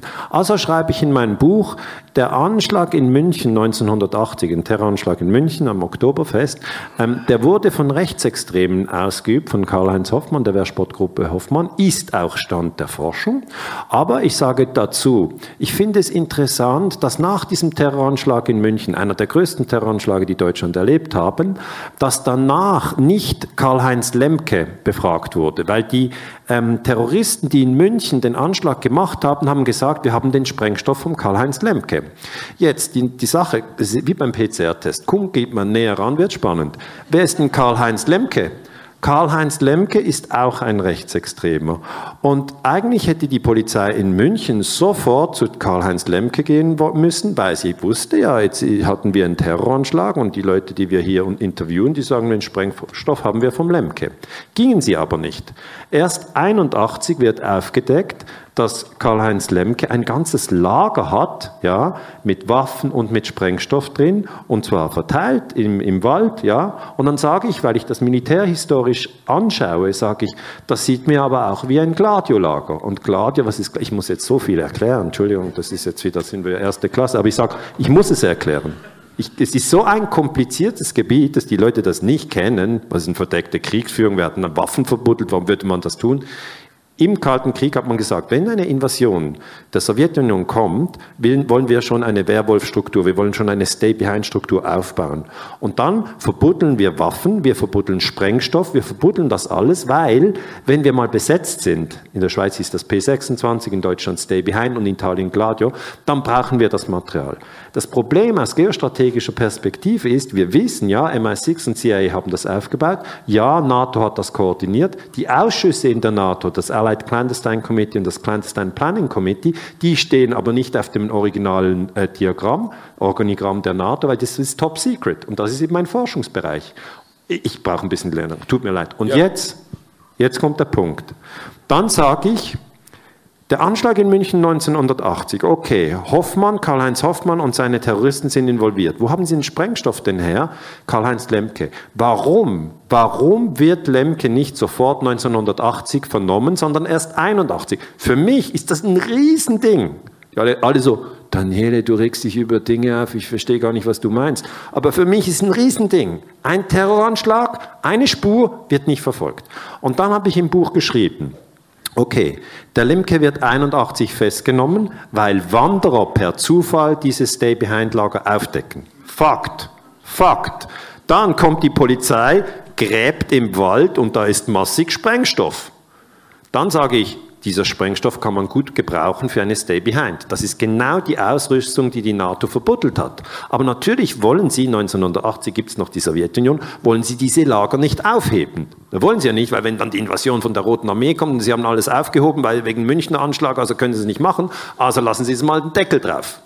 Dann nimmt man den Lemke aber trotzdem fest, weil laufen lassen konnte man ja nicht. Er war ein Rechtsextremer, da ist sehr viel Waffen, sehr viel Sprengstoff, irgendwann ist, ist genug, also wird er festgenommen.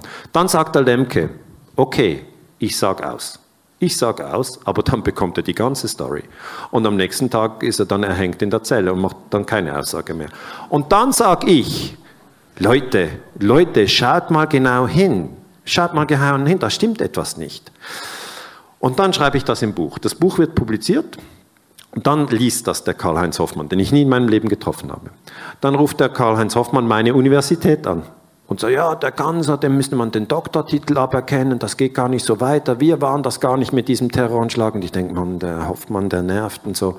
Was, das ist ja bewiesen, dass die da involviert waren. Und dann ist der Hoffmann aber ein kluger Fuchs.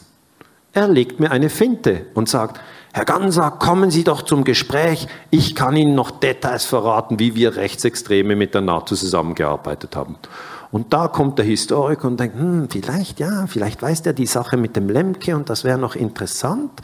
Und dann sage ich, okay, wir machen das Gespräch, aber ich will es per Video aufgezeichnet haben, weil man soll nie einen Rechtsextremen treffen, von dem man weiß, ein Rechtsextremer, und das nicht aufzeichnen. Dann sagt er, hm, können wir schon, aber nur, wenn es der Jürgen Elsässer macht von Kompakt. Sage ich, ja, bin nicht überrascht, aber gut, Kompakt soll es machen, Elsässer moderiert und ihr haltet einfach die Kamera drauf und die ganze Zeit, wo ich Karl-Heinz Lemke gesehen habe, so in Basel in einem Hotel, ist die Kamera drauf. Jeder kann das auf YouTube nachschauen. Karl-Heinz Hoffmann.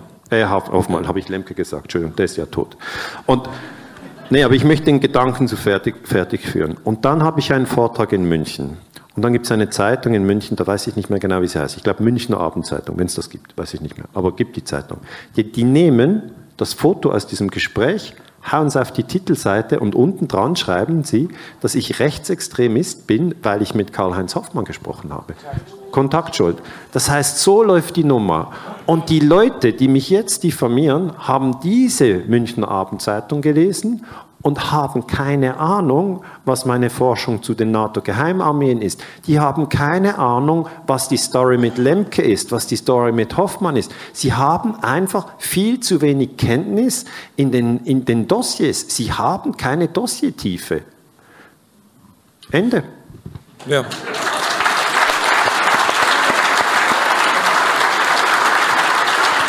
Ich denke, Kontaktschuld ist das Richtige. Das wäre eine Diskussion wert oder vielleicht hat man dann auch Zeit, vielleicht ist es auch eine Frage, darf man überhaupt, wenn es um die Erforschung der Wahrheit geht oder wenn man miteinander sprechen will und nicht übereinander, darf man überhaupt mit Rechten sprechen? Darf man mit Kompaktmagazinen sprechen?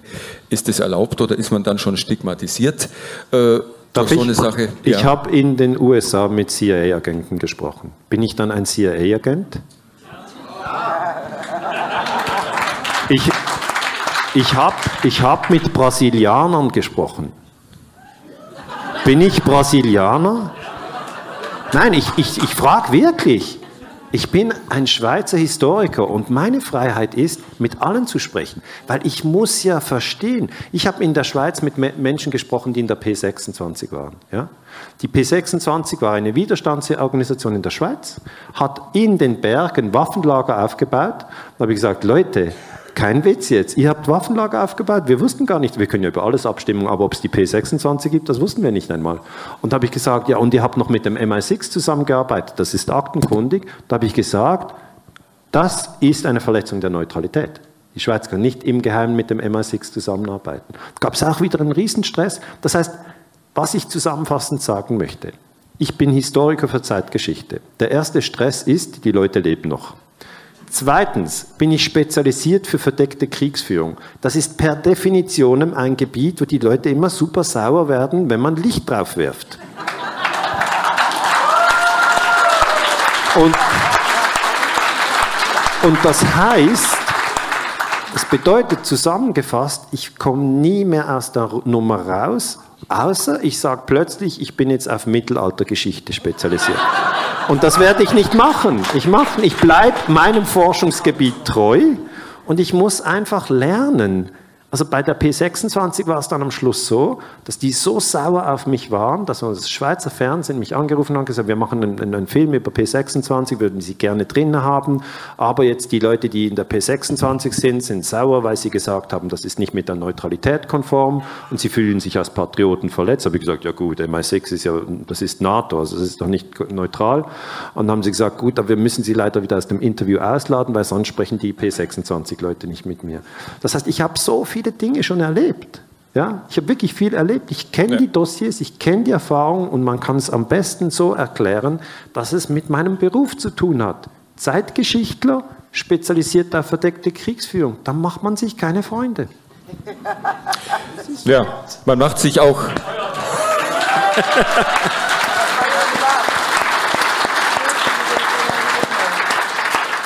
man macht sich Freunde und man verliert auch andere wenn man sie einlädt oder wenn man eben über verdeckte Kriegs äh, als Jatztage, wenn man sie einlädt oder wenn man als Historiker über verdeckte Kriegsführung äh, spricht, ist natürlich ein heißes Eisen. Was ich sehe das genau, die Kontaktschuld ist ein Problem, wenn Musiker jetzt äh, sagen von sich aus, sie möchten keinen Kontakt mit sogenannten Neurechten oder Nazis. Ich meine, mit Nazis wollen wir alle nicht.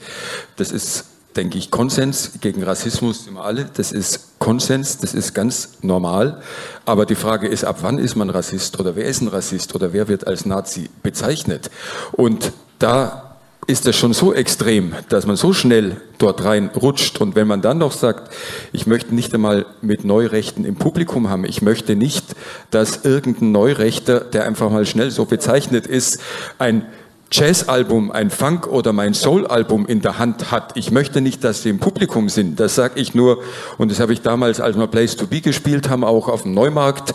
Ich wünsche mir, dass die Pegida-Leute dorthin kommen und gerade die dorthin kommen, um das zu erleben, weil wir wollen nicht gegeneinander aufhetzen, sondern wir wollen das miteinander machen. Und wenn hier jemand da ist und hört sich einen Bluesabend an mit schwarzen Musikern, ob der von der AfD ist oder ob der Nazi ist oder ein Antisemit ist, dann gibt's nichts Besseres, als ihn positiv dazu überzeugen, dass er vielleicht falsch liegt, als wenn der dort drin im Konzert sitzt. Und ich möchte keinen ausgrenzen und keine Gesinnungsprüfung irgendwo machen, wer dort im Publikum ist, sondern nur positiv überzeugen. Und da verstehe ich die Musiker, die so denken, und so ausgrenzen wollen, überhaupt nicht. Und jetzt die nächste Frage. Und Nochmal, dann der Herr hier vorne, Helena. Ja. Nochmal vielen Dank für das Klären des merkwürdigen Konzeptes der Kontaktschuld. Ich möchte nochmal zurück zum Begriff Verschwörungstheoretiker und die Frage geht an Herrn Professor Patzelt. Ich möchte Sie kurz fragen, ob Sie einer Wahrnehmung, die ich zu dem Begriff habe, zustimmen würde oder widersprechen.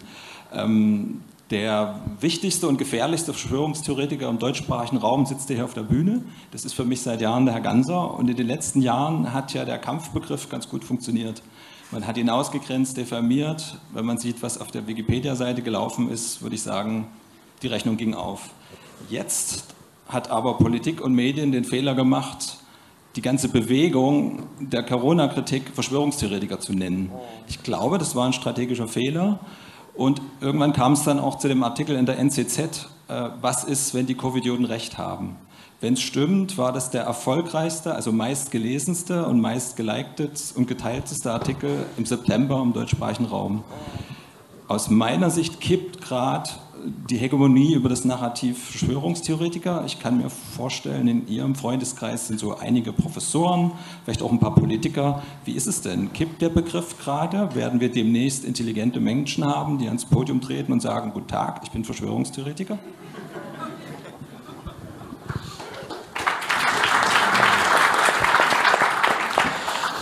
Also, wenn mein Freund Niccolo Machiavelli aus dem Grab auferstünde, ihm traute ich zu, so aufzutreten. Aber im Ernst, ich glaube nicht, dass es dazu kommt. Ich teile Ihre Beobachtung, dass die intellektuelle Hegemonie, die es durch den Marsch, durch die Institutionen, nicht nur in der deutschen, aber eben auch sehr stark in der deutschen akademischen, journalistischen, literarischen Welt gibt, dass diese Hegemonie nicht mehr so selbstverständlich ist. Sie steht nicht mehr so vollständig in der Blüte. Sie hat ihre Risse bekommen. Sie hat Glaubwürdigkeitsprobleme und unter solchen Umständen, um es sehr plakativ zu sagen, schlägt eben das Imperium zurück. Und äh, wenn man zurückschlägt, kann das auch Kollateralschäden haben.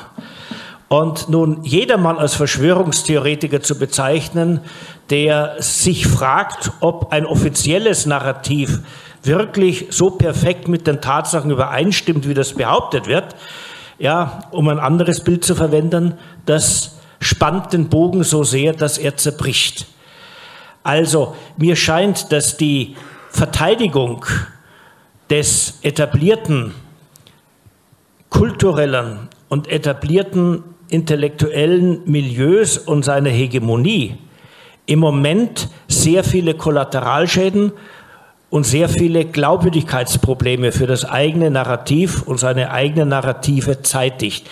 Ich meine, der Fall Relotius, wo zu erwünschten Narrativen einfach Fakten zusammenfantasiert worden sind, der ist ja lediglich sozusagen die Spitze einer ganzen Armada von Eisbergen gewesen, die auf die Verteidiger der intellektuellen Elitestellungen und Hegemonialstellungen zuströmen. Nur es wird noch längere Zeit dauern. Es wird noch längere Zeit dauern und der Abwehrkampf wird ein intensiver sein. Man versteht auch gut warum. Ich meine, ich bin ein Gutmensch. Ich sitze in einer akademischen Leitposition. Warum soll ich denn jetzt meine Einflussmöglichkeiten reduzieren lassen? Warum soll ich denn denen, die was ganz anderes sagen, einen Platz dafür einrichten?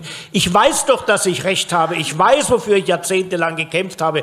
Und wir werden einfach diesem Sturm widerstehen, solange wir auch nur können. Das ist ungefähr die Geisteshaltung und es ist eine auch ganz normal menschliche Geisteshaltung, die als solche auch nicht vorwerfbar ist. Vorwerfbar sind dann die fiesen Tricks, die fiesen Methoden, mit denen so etwas gemacht wird, von denen wir soeben einiges aus der äh, persönlich erlebten Praxis gehört haben. Ihr könnt die Beispiele vermehren. Fazit.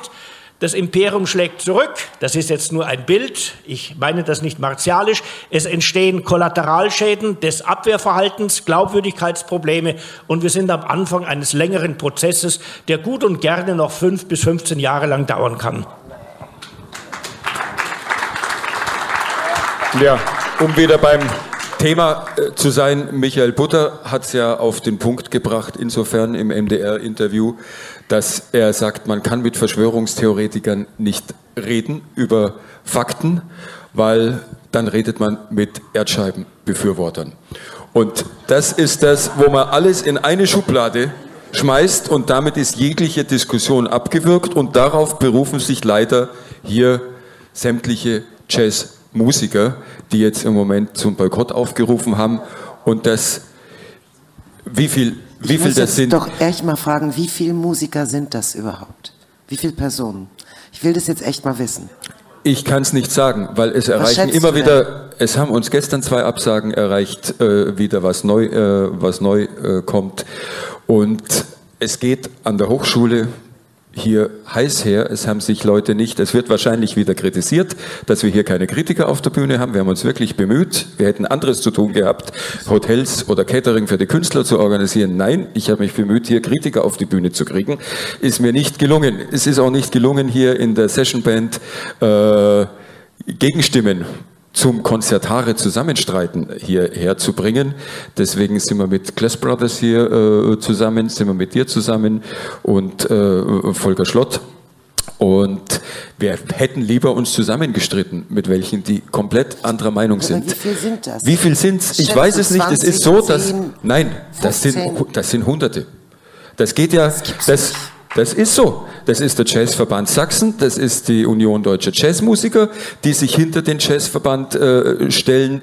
Äh, ich kriege Anrufe von vielen, die sagen, die halten es nicht mehr aus, sie treten aus oder sie, das, das geht so nicht, äh, die sich aber öffentlich nicht äußern und nur sagen, toll, dass du das hier machst, toll, dass du das dort stehst.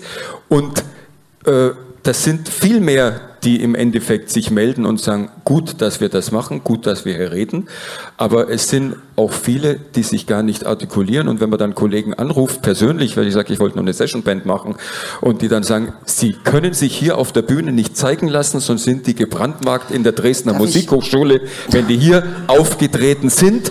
Noch dazu, wo ich gesagt habe, ihr könnt hier auftreten komplett neutral und sagen, ich äußere mich politisch gar nicht, ich habe keine Ahnung. Aber es werden Leute jetzt im Endeffekt dazu gebracht und genötigt, sich politisch zu positionieren, die mit Politik überhaupt nichts zu tun Darf haben ich dazu wollen. mal was sagen? Als Musikerin. Hm? Also, es gibt dieses Framing, von dem ich lange gar nichts wusste im Infektionsschutzgesetz. Es ist relativ neu, 1. März, glaube ich, wurde das erfunden. Äh, Paragraph 2.7, der da heißt Ansteckungsverdächtiger. Das ist ein Begriff, der tatsächlich in diesem Gesetz steht und liest man diesen Satz oder dieses Wort durch, dann sind es eigentlich gemeint, sind damit alle Gesunden. Und ich finde, dass dieses Framing, Ansteckungs, Ansteckungsverdächtigter, dieses, dieser Begriff der Kriminalität, der schon bei dem Wort verdächtig drin steckt, dieses Framing ist relativ vergleichbar mit dem Begriff der Kontaktschuld. Muss ich ehrlich sagen, ich finde, das ist eine ganz komische Sprache, die sehr aggressiv ist, die eine Form der sauberen Gewalt darstellt, die für mich nichts mit friedlicher Sprache zu tun hat. Als das passiert ist, ganz übel. Also mich hat das Wort Ansteckungsverdächtiger schon so erschreckt, weil da so viel Kriminalisierung dahinter steckt, dass ich nicht nachvollziehen kann, wie das ein Gesundheitsminister überhaupt für gesund hält, so ein Wort zu erfinden. Das ist völlig krank. Also ungeachtet dessen. Ich bekam ähm, auch eine Mail von einem Journalisten im Zusammenhang mit dir oder mit Ihnen. Dir, danke. Ähm, und ich sollte mich dazu äußern. Und ich kenne dieses Gefühl. Ich weiß, wie das ist, als jemand, der in der Öffentlichkeit steht, irgendetwas zu sagen, von dem ich genau weiß, früher war es so, da gab es null Probleme, da konnte man sagen, ja, nein, finde ich gut, finde ich schlecht. Da gab es keine Kontaktschuld und es gab auch überhaupt gar keine Hinrichtung, weder eine verbale noch eine berufliche noch eine äh, Denunziantentum noch irgendeine eine Rufhinrichtung. Aber ich selbst habe sogar bei Naturschutz erlebt, dass mich jemand als Klimaleugner bezeichnet hat. Klimaleugner. Ich bin Naturschützerin, also ähnlich die Nummer mit dem Holocaust-Leugner, Corona-Leugner, Klimaleugner. Der Begriff wird einfach wie so ein Baustein einfach hin und her geschoben. Und zwar immer von denen, die nicht wollen, dass man Widerworte bekommt. Und als ich diese E-Mail dann erhalten habe im Zusammenhang mit dir, dachte ich, das ist ja wohl dreist, dass man mich überhaupt fragt und mich auffordert, ihn aufzufordern, dich auszuladen oder überhaupt irgend. Ich meine, geht's noch? Das ist wie einer, wie irgendjemand, der zu mir kommt und sagt, wenn du jetzt irgendwie in dieses Restaurant gehst und dir das Essen bestellst, red ich kein Wort mehr mit dir. Ich meine, das, das, sind, das sind Methoden. Ich nenne das nur noch öffentliche Erpressung. Das ist Erpressung. Und für mich war klar, für mich ist ganz klar, wenn wir uns dem beugen, ich hoffe nicht, dass es zehn Jahre dauert. Bitte, bitte nicht. Ich hoffe es ja auch. Auf keinen Fall. Weil dann sind wir nicht in einer freien demokratischen Gesellschaft, wenn das so lange dauert. Wir müssen einfach dafür sorgen, dass wir in dem Mut bleiben, offen die Meinung zu vertreten, denn das ist wahre Freiheit. Und wenn wir das nämlich nicht machen und zurückschrecken, dann zensieren wir uns im Kopf, bevor wir die Möglichkeit haben, unsere Freiheit zu nutzen. Und selbst wenn wir sie uns nutzen und uns geht die Muffe dabei, es ist wichtig, dass wir sie nutzen. Weil wenn wir es nicht tun, dann wird uns das passieren. Da bin ich überzeugt, egal in welcher Form, wie das, was viele Jahre her ist, wo jeder gesagt hat, wie konnte das passieren? Das dürft ihr nicht zulassen. Danke. Das ist, glaube ich, eine gute Überleitung.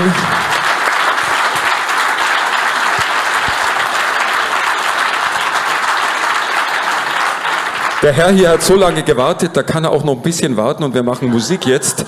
Einmal als kleinen. Natürlich ist sie zugelassen.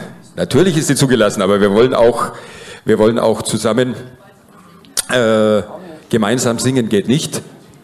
Was? Lieber reden. Keine Musik. Nee, wir sind immer noch auf dem Jazzfestival. auch das. Ja, gut, wir werden definitiv noch was machen. Es war ja keine Ausladung, sondern es war nur eigentlich der, der Übergang. Früher war alles anders. Oder so empfinden wir es als weiße alte Männer. Ich weiß nicht, wie man das bei Damen sagt. Äh, so im Endeffekt, When We Were Young wäre ein guter Titel gewesen, aber kriegen wir gerade hier. Nee, machen wir nicht, lieber reden. Okay. Aber wir machen noch Jazz. Okay. Ja, sehr gerne. Geht das? Ja, geht. Herr Dr. Ganser, Herr Forster, erstmal ganz großen Respekt, dass Sie durchgehalten haben, dass Sie das heute ja. machen. Und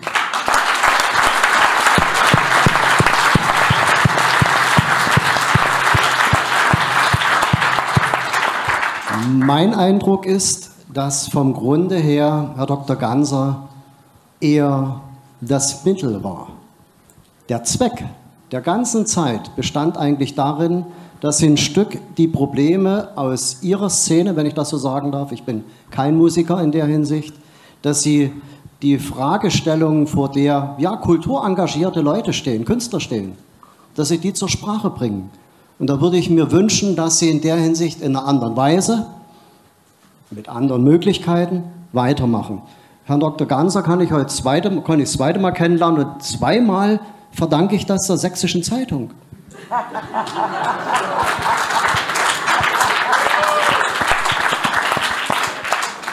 Denn es war mir in Bautzen damals suspekt, als ich las, dass da ein Verschwörungstheoretiker und ein ganz schlimmer Finger in der Hinsicht in diese Stadt kommt, in nach Ostsachsen. Und ich wollte mir selber eine Meinung bilden. Genau. Habe sie erlebt mit ungefähr 500 Leuten im deutsch-sorbischen äh, Theater. Und das, Herr Dr. Ganser, das Das war im Januar, oder? Ja, das war das vor war Corona. Anfang, Anfang ja, des genau. Jahres, vor Corona. Und vom Grunde fiel es mir da heute relativ leicht herzukommen. Ich bekam da einen Tipp. Aber was ich mir wünschen würde, wäre, und Herr Forster, da könnten alle Beteiligten hier vorne eigentlich äh, sich positiv an die Sächsische Zeitung wenden, dass man im Nachgang nach dieser Veranstaltung mit Ihnen ein Interview führt, dass man Sie sprechen lässt in der Hinsicht. Und ich fand es sehr angenehm, wie Sie selber hier die ganze Zeit auch versucht haben, die Brücke zu bauen. Denn wenn wir uns, wenn Abneigung auf Abneigung trifft, entsteht nur Abneigung, nichts anderes. Danke. Also Dort ich, hinten. Äh, Herr Forster, ich möchte kurz reagieren. Also ich kann nur sagen, wie ich es auch Herrn Buttern gesagt habe, ich spreche sehr gern mit dieser Zeitung. Kein Problem. Sächsische Bitte Zeitung heißt sie. Ja? Schreibt Okay. alle an die Sächsische Zeitung, an die die, nicht, Redaktion und drückt diesen Wunsch aus. Das macht Wirkung. Und ich werde mich auch dafür einsetzen. Und es wird auch darüber berichtet Jetzt kommt mir etwas werden. in den Sinn. Ich bin in Ja. diesem Hotel äh, Platzek oder Pa- Patzek. Penck Hotel. Entschuldigung. Ja. Und da ist aber ein Haus. Die ist gegenüber ist das Haus der Presse. Das ist die Sächsische Zeitung. Ich habe noch gedacht. Aber wir werden, du äh, musst morgen um früh um 7 Uhr 7 Uhr ist fahren, mein- aber die, ich muss auch, ab 6 Uhr schon Ich online. muss auch sagen, ich bin ein bisschen müde, weil ich habe ja zwei Vorträge gehalten. Wie lange Ja. hast du noch jetzt gedacht, die- Runde? Ja, wir, wir wollen das jetzt schnell Ich, ich, ihr könnt beenden. auch weitermachen, aber Also, irgendwann ist für ja. mich schon die, Bei dir ist der Akku leer dann. Ich ja. gehe jetzt aus meiner Kritikerrolle raus. Ich musste das sagen. Ich will die Brücke schlagen. Dankeschön für diese Anerkennung dort, weil ich möchte die Argumente verstehen, die andere sagen, und ich möchte auch kritisch sein. Und ich habe es auch schon mal gesagt, ich wäre froh, wenn das, was du äh, erforscht oder was du sagst oder deine Thesen, wenn die so nicht stimmen würden. Ja, ich spreche auch gern mit dieser ja. Zeitung. Die können den besten ja, Journalisten genau. bringen, den sie haben. Also, das war die Absicht und es war letztes Jahr auch schon gut und ein Erfolg, dass die Kritik über dich im Nachhinein kam und nicht im Vorhinein. Die sollte eigentlich im Vorhinein geschrieben werden und äh, wir haben es hinbekommen, dass der Kritiker sich zuerst den Vortrag angehört hat und dann die Kritik geschrieben hat. Dann ist es trotzdem sein Recht und vollkommen in Ordnung, wenn er es immer noch kritisch sieht und so schreibt. Das ist normal unsere Meinungsfreiheit. Und zu dem Thema nochmal, äh, dass wir weitermachen. Ich würde auch gerne über Corona mal sprechen. Das kriegen wir jetzt nicht hin. Ähm, aber wir haben Jazz und Diskurs. Das sind noch drei Veranstaltungen mit der Konrad-Adenauer-Stiftung. Das eine ist äh, Paprika Baron statt Zigeunerbaron. Und wir haben danach einen wunderbaren Abend mit Zigeunerswing, mit dem König der Zigeunergeiger und so weiter. Ist also auch ein Thema, das die Musikerwelt äh, beschäftigt, äh, wo man sagt, äh, diese Minderheit darf es eigentlich gar nicht mehr geben. Sinti und Roma bestimmen, dass man Zigeuner nicht mehr sagen darf und man diese eigene Musik so gar nicht mehr nennen darf. Das verstehe ich nicht, wenn da von linker Seite dann plötzlich kein Minderheitenschutz mehr zählt. Keiner zwingt äh, die Sinti und Roma sich äh, oder, oder Zigeuner äh, sich nennen zu müssen. Wenn die das nicht wollen oder anderer Ansicht sind, ist das vollkommen in Ordnung. Aber wenn der Zentralrat dann sagt, das darf es nicht mehr geben und selbst die, die sich als Zigeuner bezeichnen und sagen, ich bin der König der Zigeunergeiger und den haben wir eingeladen, Robby Lagatosch, äh, extra dazu, dass die das nicht mehr dürfen, dann ist es ein Verbot, so nicht geht. Ist die nächste heiße Diskussion. Dann haben wir Black Lives Matter noch dazu und dann das letzte auch noch. Ja, genau. Also informiert euch, das steht auf der Website. So, wir haben noch zwei äh, Meldungen, aber ich würde den kritischen Herrn dort hinten, der schon lange sagt, die Hand hebt, genau. Wir machen diese zwei Vorschläge noch. Es sind, sind so viele, also ich muss dann hier Daniele doch äh, zugestehen, irgendwann mal Schluss zu machen. Du kannst dann schon schlafen, während wir das Abschluss-Wiegenlied äh, machen. Genau. Vielen Dank, dass ich nochmal die Möglichkeit habe. Ich wollte einfach mal in den Raum fragen, wer von Ihnen hat denn den Podcast von Christian Trosten verfolgt? Okay, okay. Herr Ganser also nicht. Ich muss sagen, Herr Drosten hat Ende Februar angefangen, äh, immer eine halbe Stunde jeden Tag darüber zu reden. Er hat keine Panik verbreitet, er hat alles sehr differenziert erklärt. Und ich würde jedem empfehlen, der das noch nicht getan hat, sich den Podcast einfach mal anzuhören. Vor allen Dingen Herr Ganser. Ähm, Gerade ist es ja auch wichtig für Sie, mal eine Gegenmeinung zu hören, wenn Sie Bhakti zum Beispiel so stark äh, ja, ähm, zur Reichweite verhelfen. Sagen wir es so.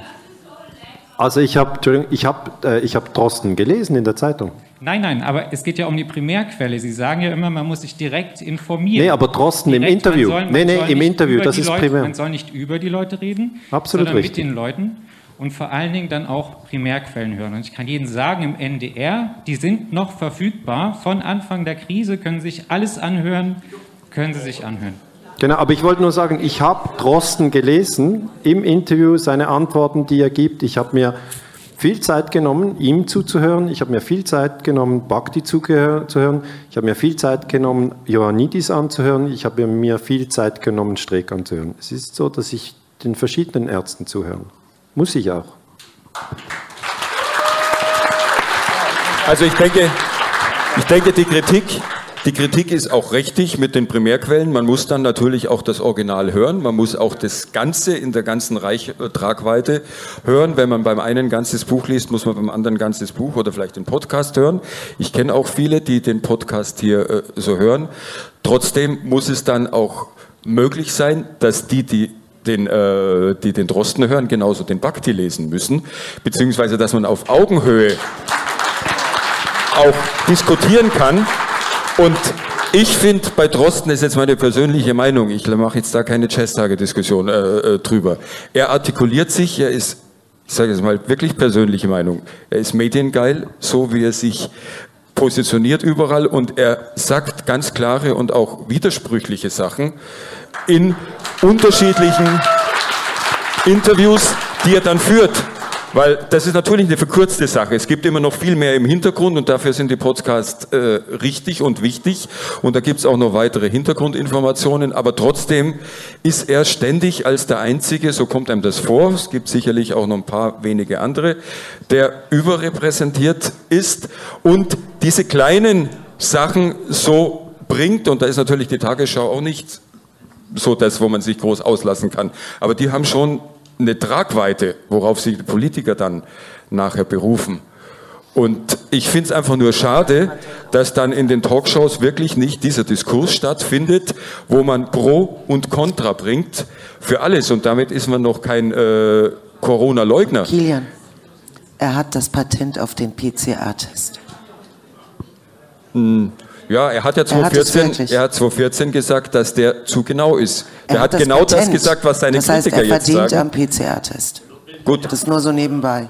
Gut, aber das ist eine andere Dis Diskussion. Äh, aber trotzdem finde ich es richtig, immer den Primärquellen äh, Gehör zu schaffen oder, oder dort zuzuhören, bei jedem. Aber wir wissen es nicht, was jetzt dort im Endeffekt ist. Der nächste. Oder Wahrscheinlich letzte. bin ich jetzt äh, offenbar der Letzte. Zwei kleine Dinge. Wir kennen alle des Kaisers neue Kleider. Seien wir die Kinder.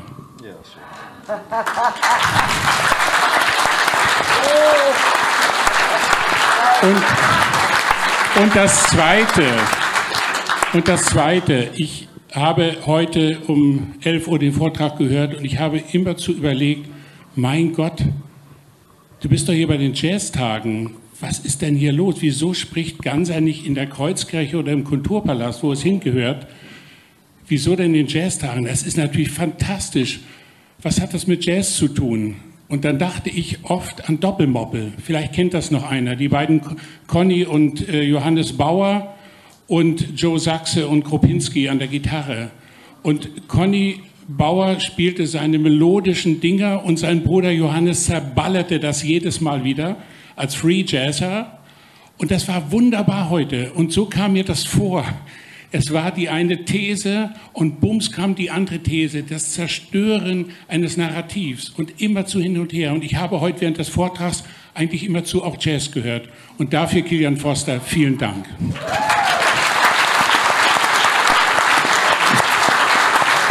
Herzlichen Dank. Es sind, das ist so ein schönes Schlusswort, um auf die Musik überzuleiten. Wenn Sie noch was. Ja, gerne.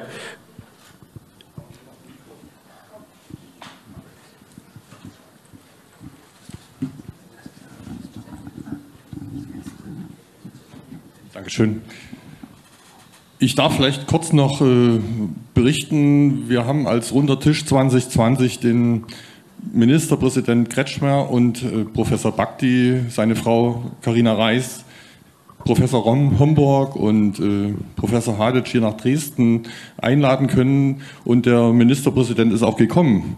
Und die ganze Veranstaltung musste unter Ausschluss der Öffentlichkeit stattfinden. Nur mal so, ich möchte den Drosten hier nicht so als letztes im Raum stehen lassen. Also Bhakti war auch schon hier gewesen und äh, die ganze Geschichte können Sie auf unserer Seite, Website Runtertisch 2020 sehen.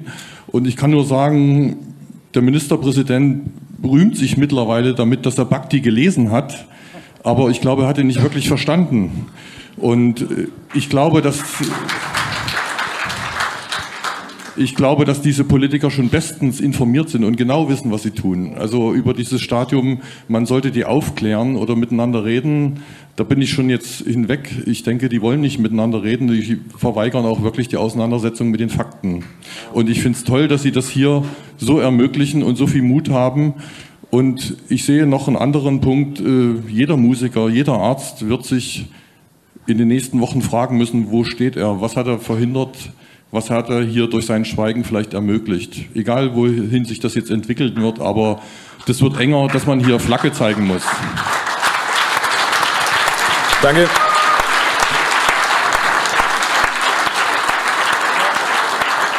Trotzdem gibt es unterschiedliche Ansichten und wir haben das auch schon im Gespräch, auch mit stumme Künstlern, mit Politikern gemerkt. Es ist nicht so, dass es so ist, dass absichtlich was gemacht wird gegen die Bevölkerung oder sonst was. Da mag es Einzelne geben, aber es ist sehr, nee, also es ist, ich habe es mitgekriegt, auch bei Politikern, an Kretschmer weiß ich jetzt nicht, die haben selber Angst.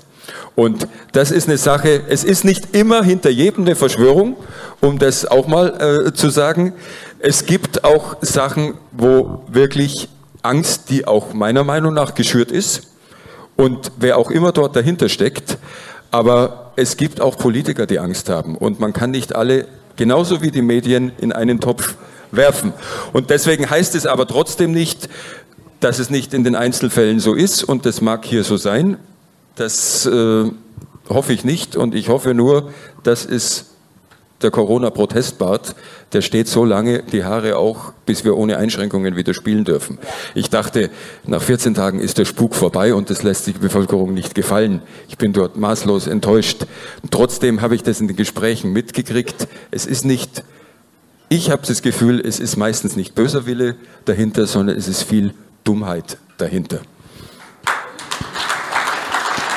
Und in dem Sinne, wir haben ein wunderbares Stück zum Schluss noch, Julia, wenn du überhaupt noch kannst. Wir haben noch nie miteinander gespielt, beziehungsweise vorher das kurz mal gemacht. Also, Damit wollen wir den Abschluss machen. Ich nicht gerade den Jazz an und für sich. Aber ja, nee, das aber das passt wunderbar. Vorhin wollten wir es ja schon spielen, aber da ist der. Ja, äh, ich dachte mir, wir wollen lieber. Ist ausgeworden. Nein, wir beschließen den Abend. Ich bedanke mich bei allen, die hier gekommen sind. Jeder von uns ist honorarfrei hier da gewesen, um das auch mal zu sagen. Und trotz allem Trotz allem muss man sagen, die Weltbevölkerung ist um das Dreifache gestiegen, seit ich auf der Welt bin. Und es gibt insgesamt weniger Hungertote und weniger, die an Kinderarmut sterben. Vor Corona jetzt, muss man sagen. Es hat sich die Welt verbessert in all dem.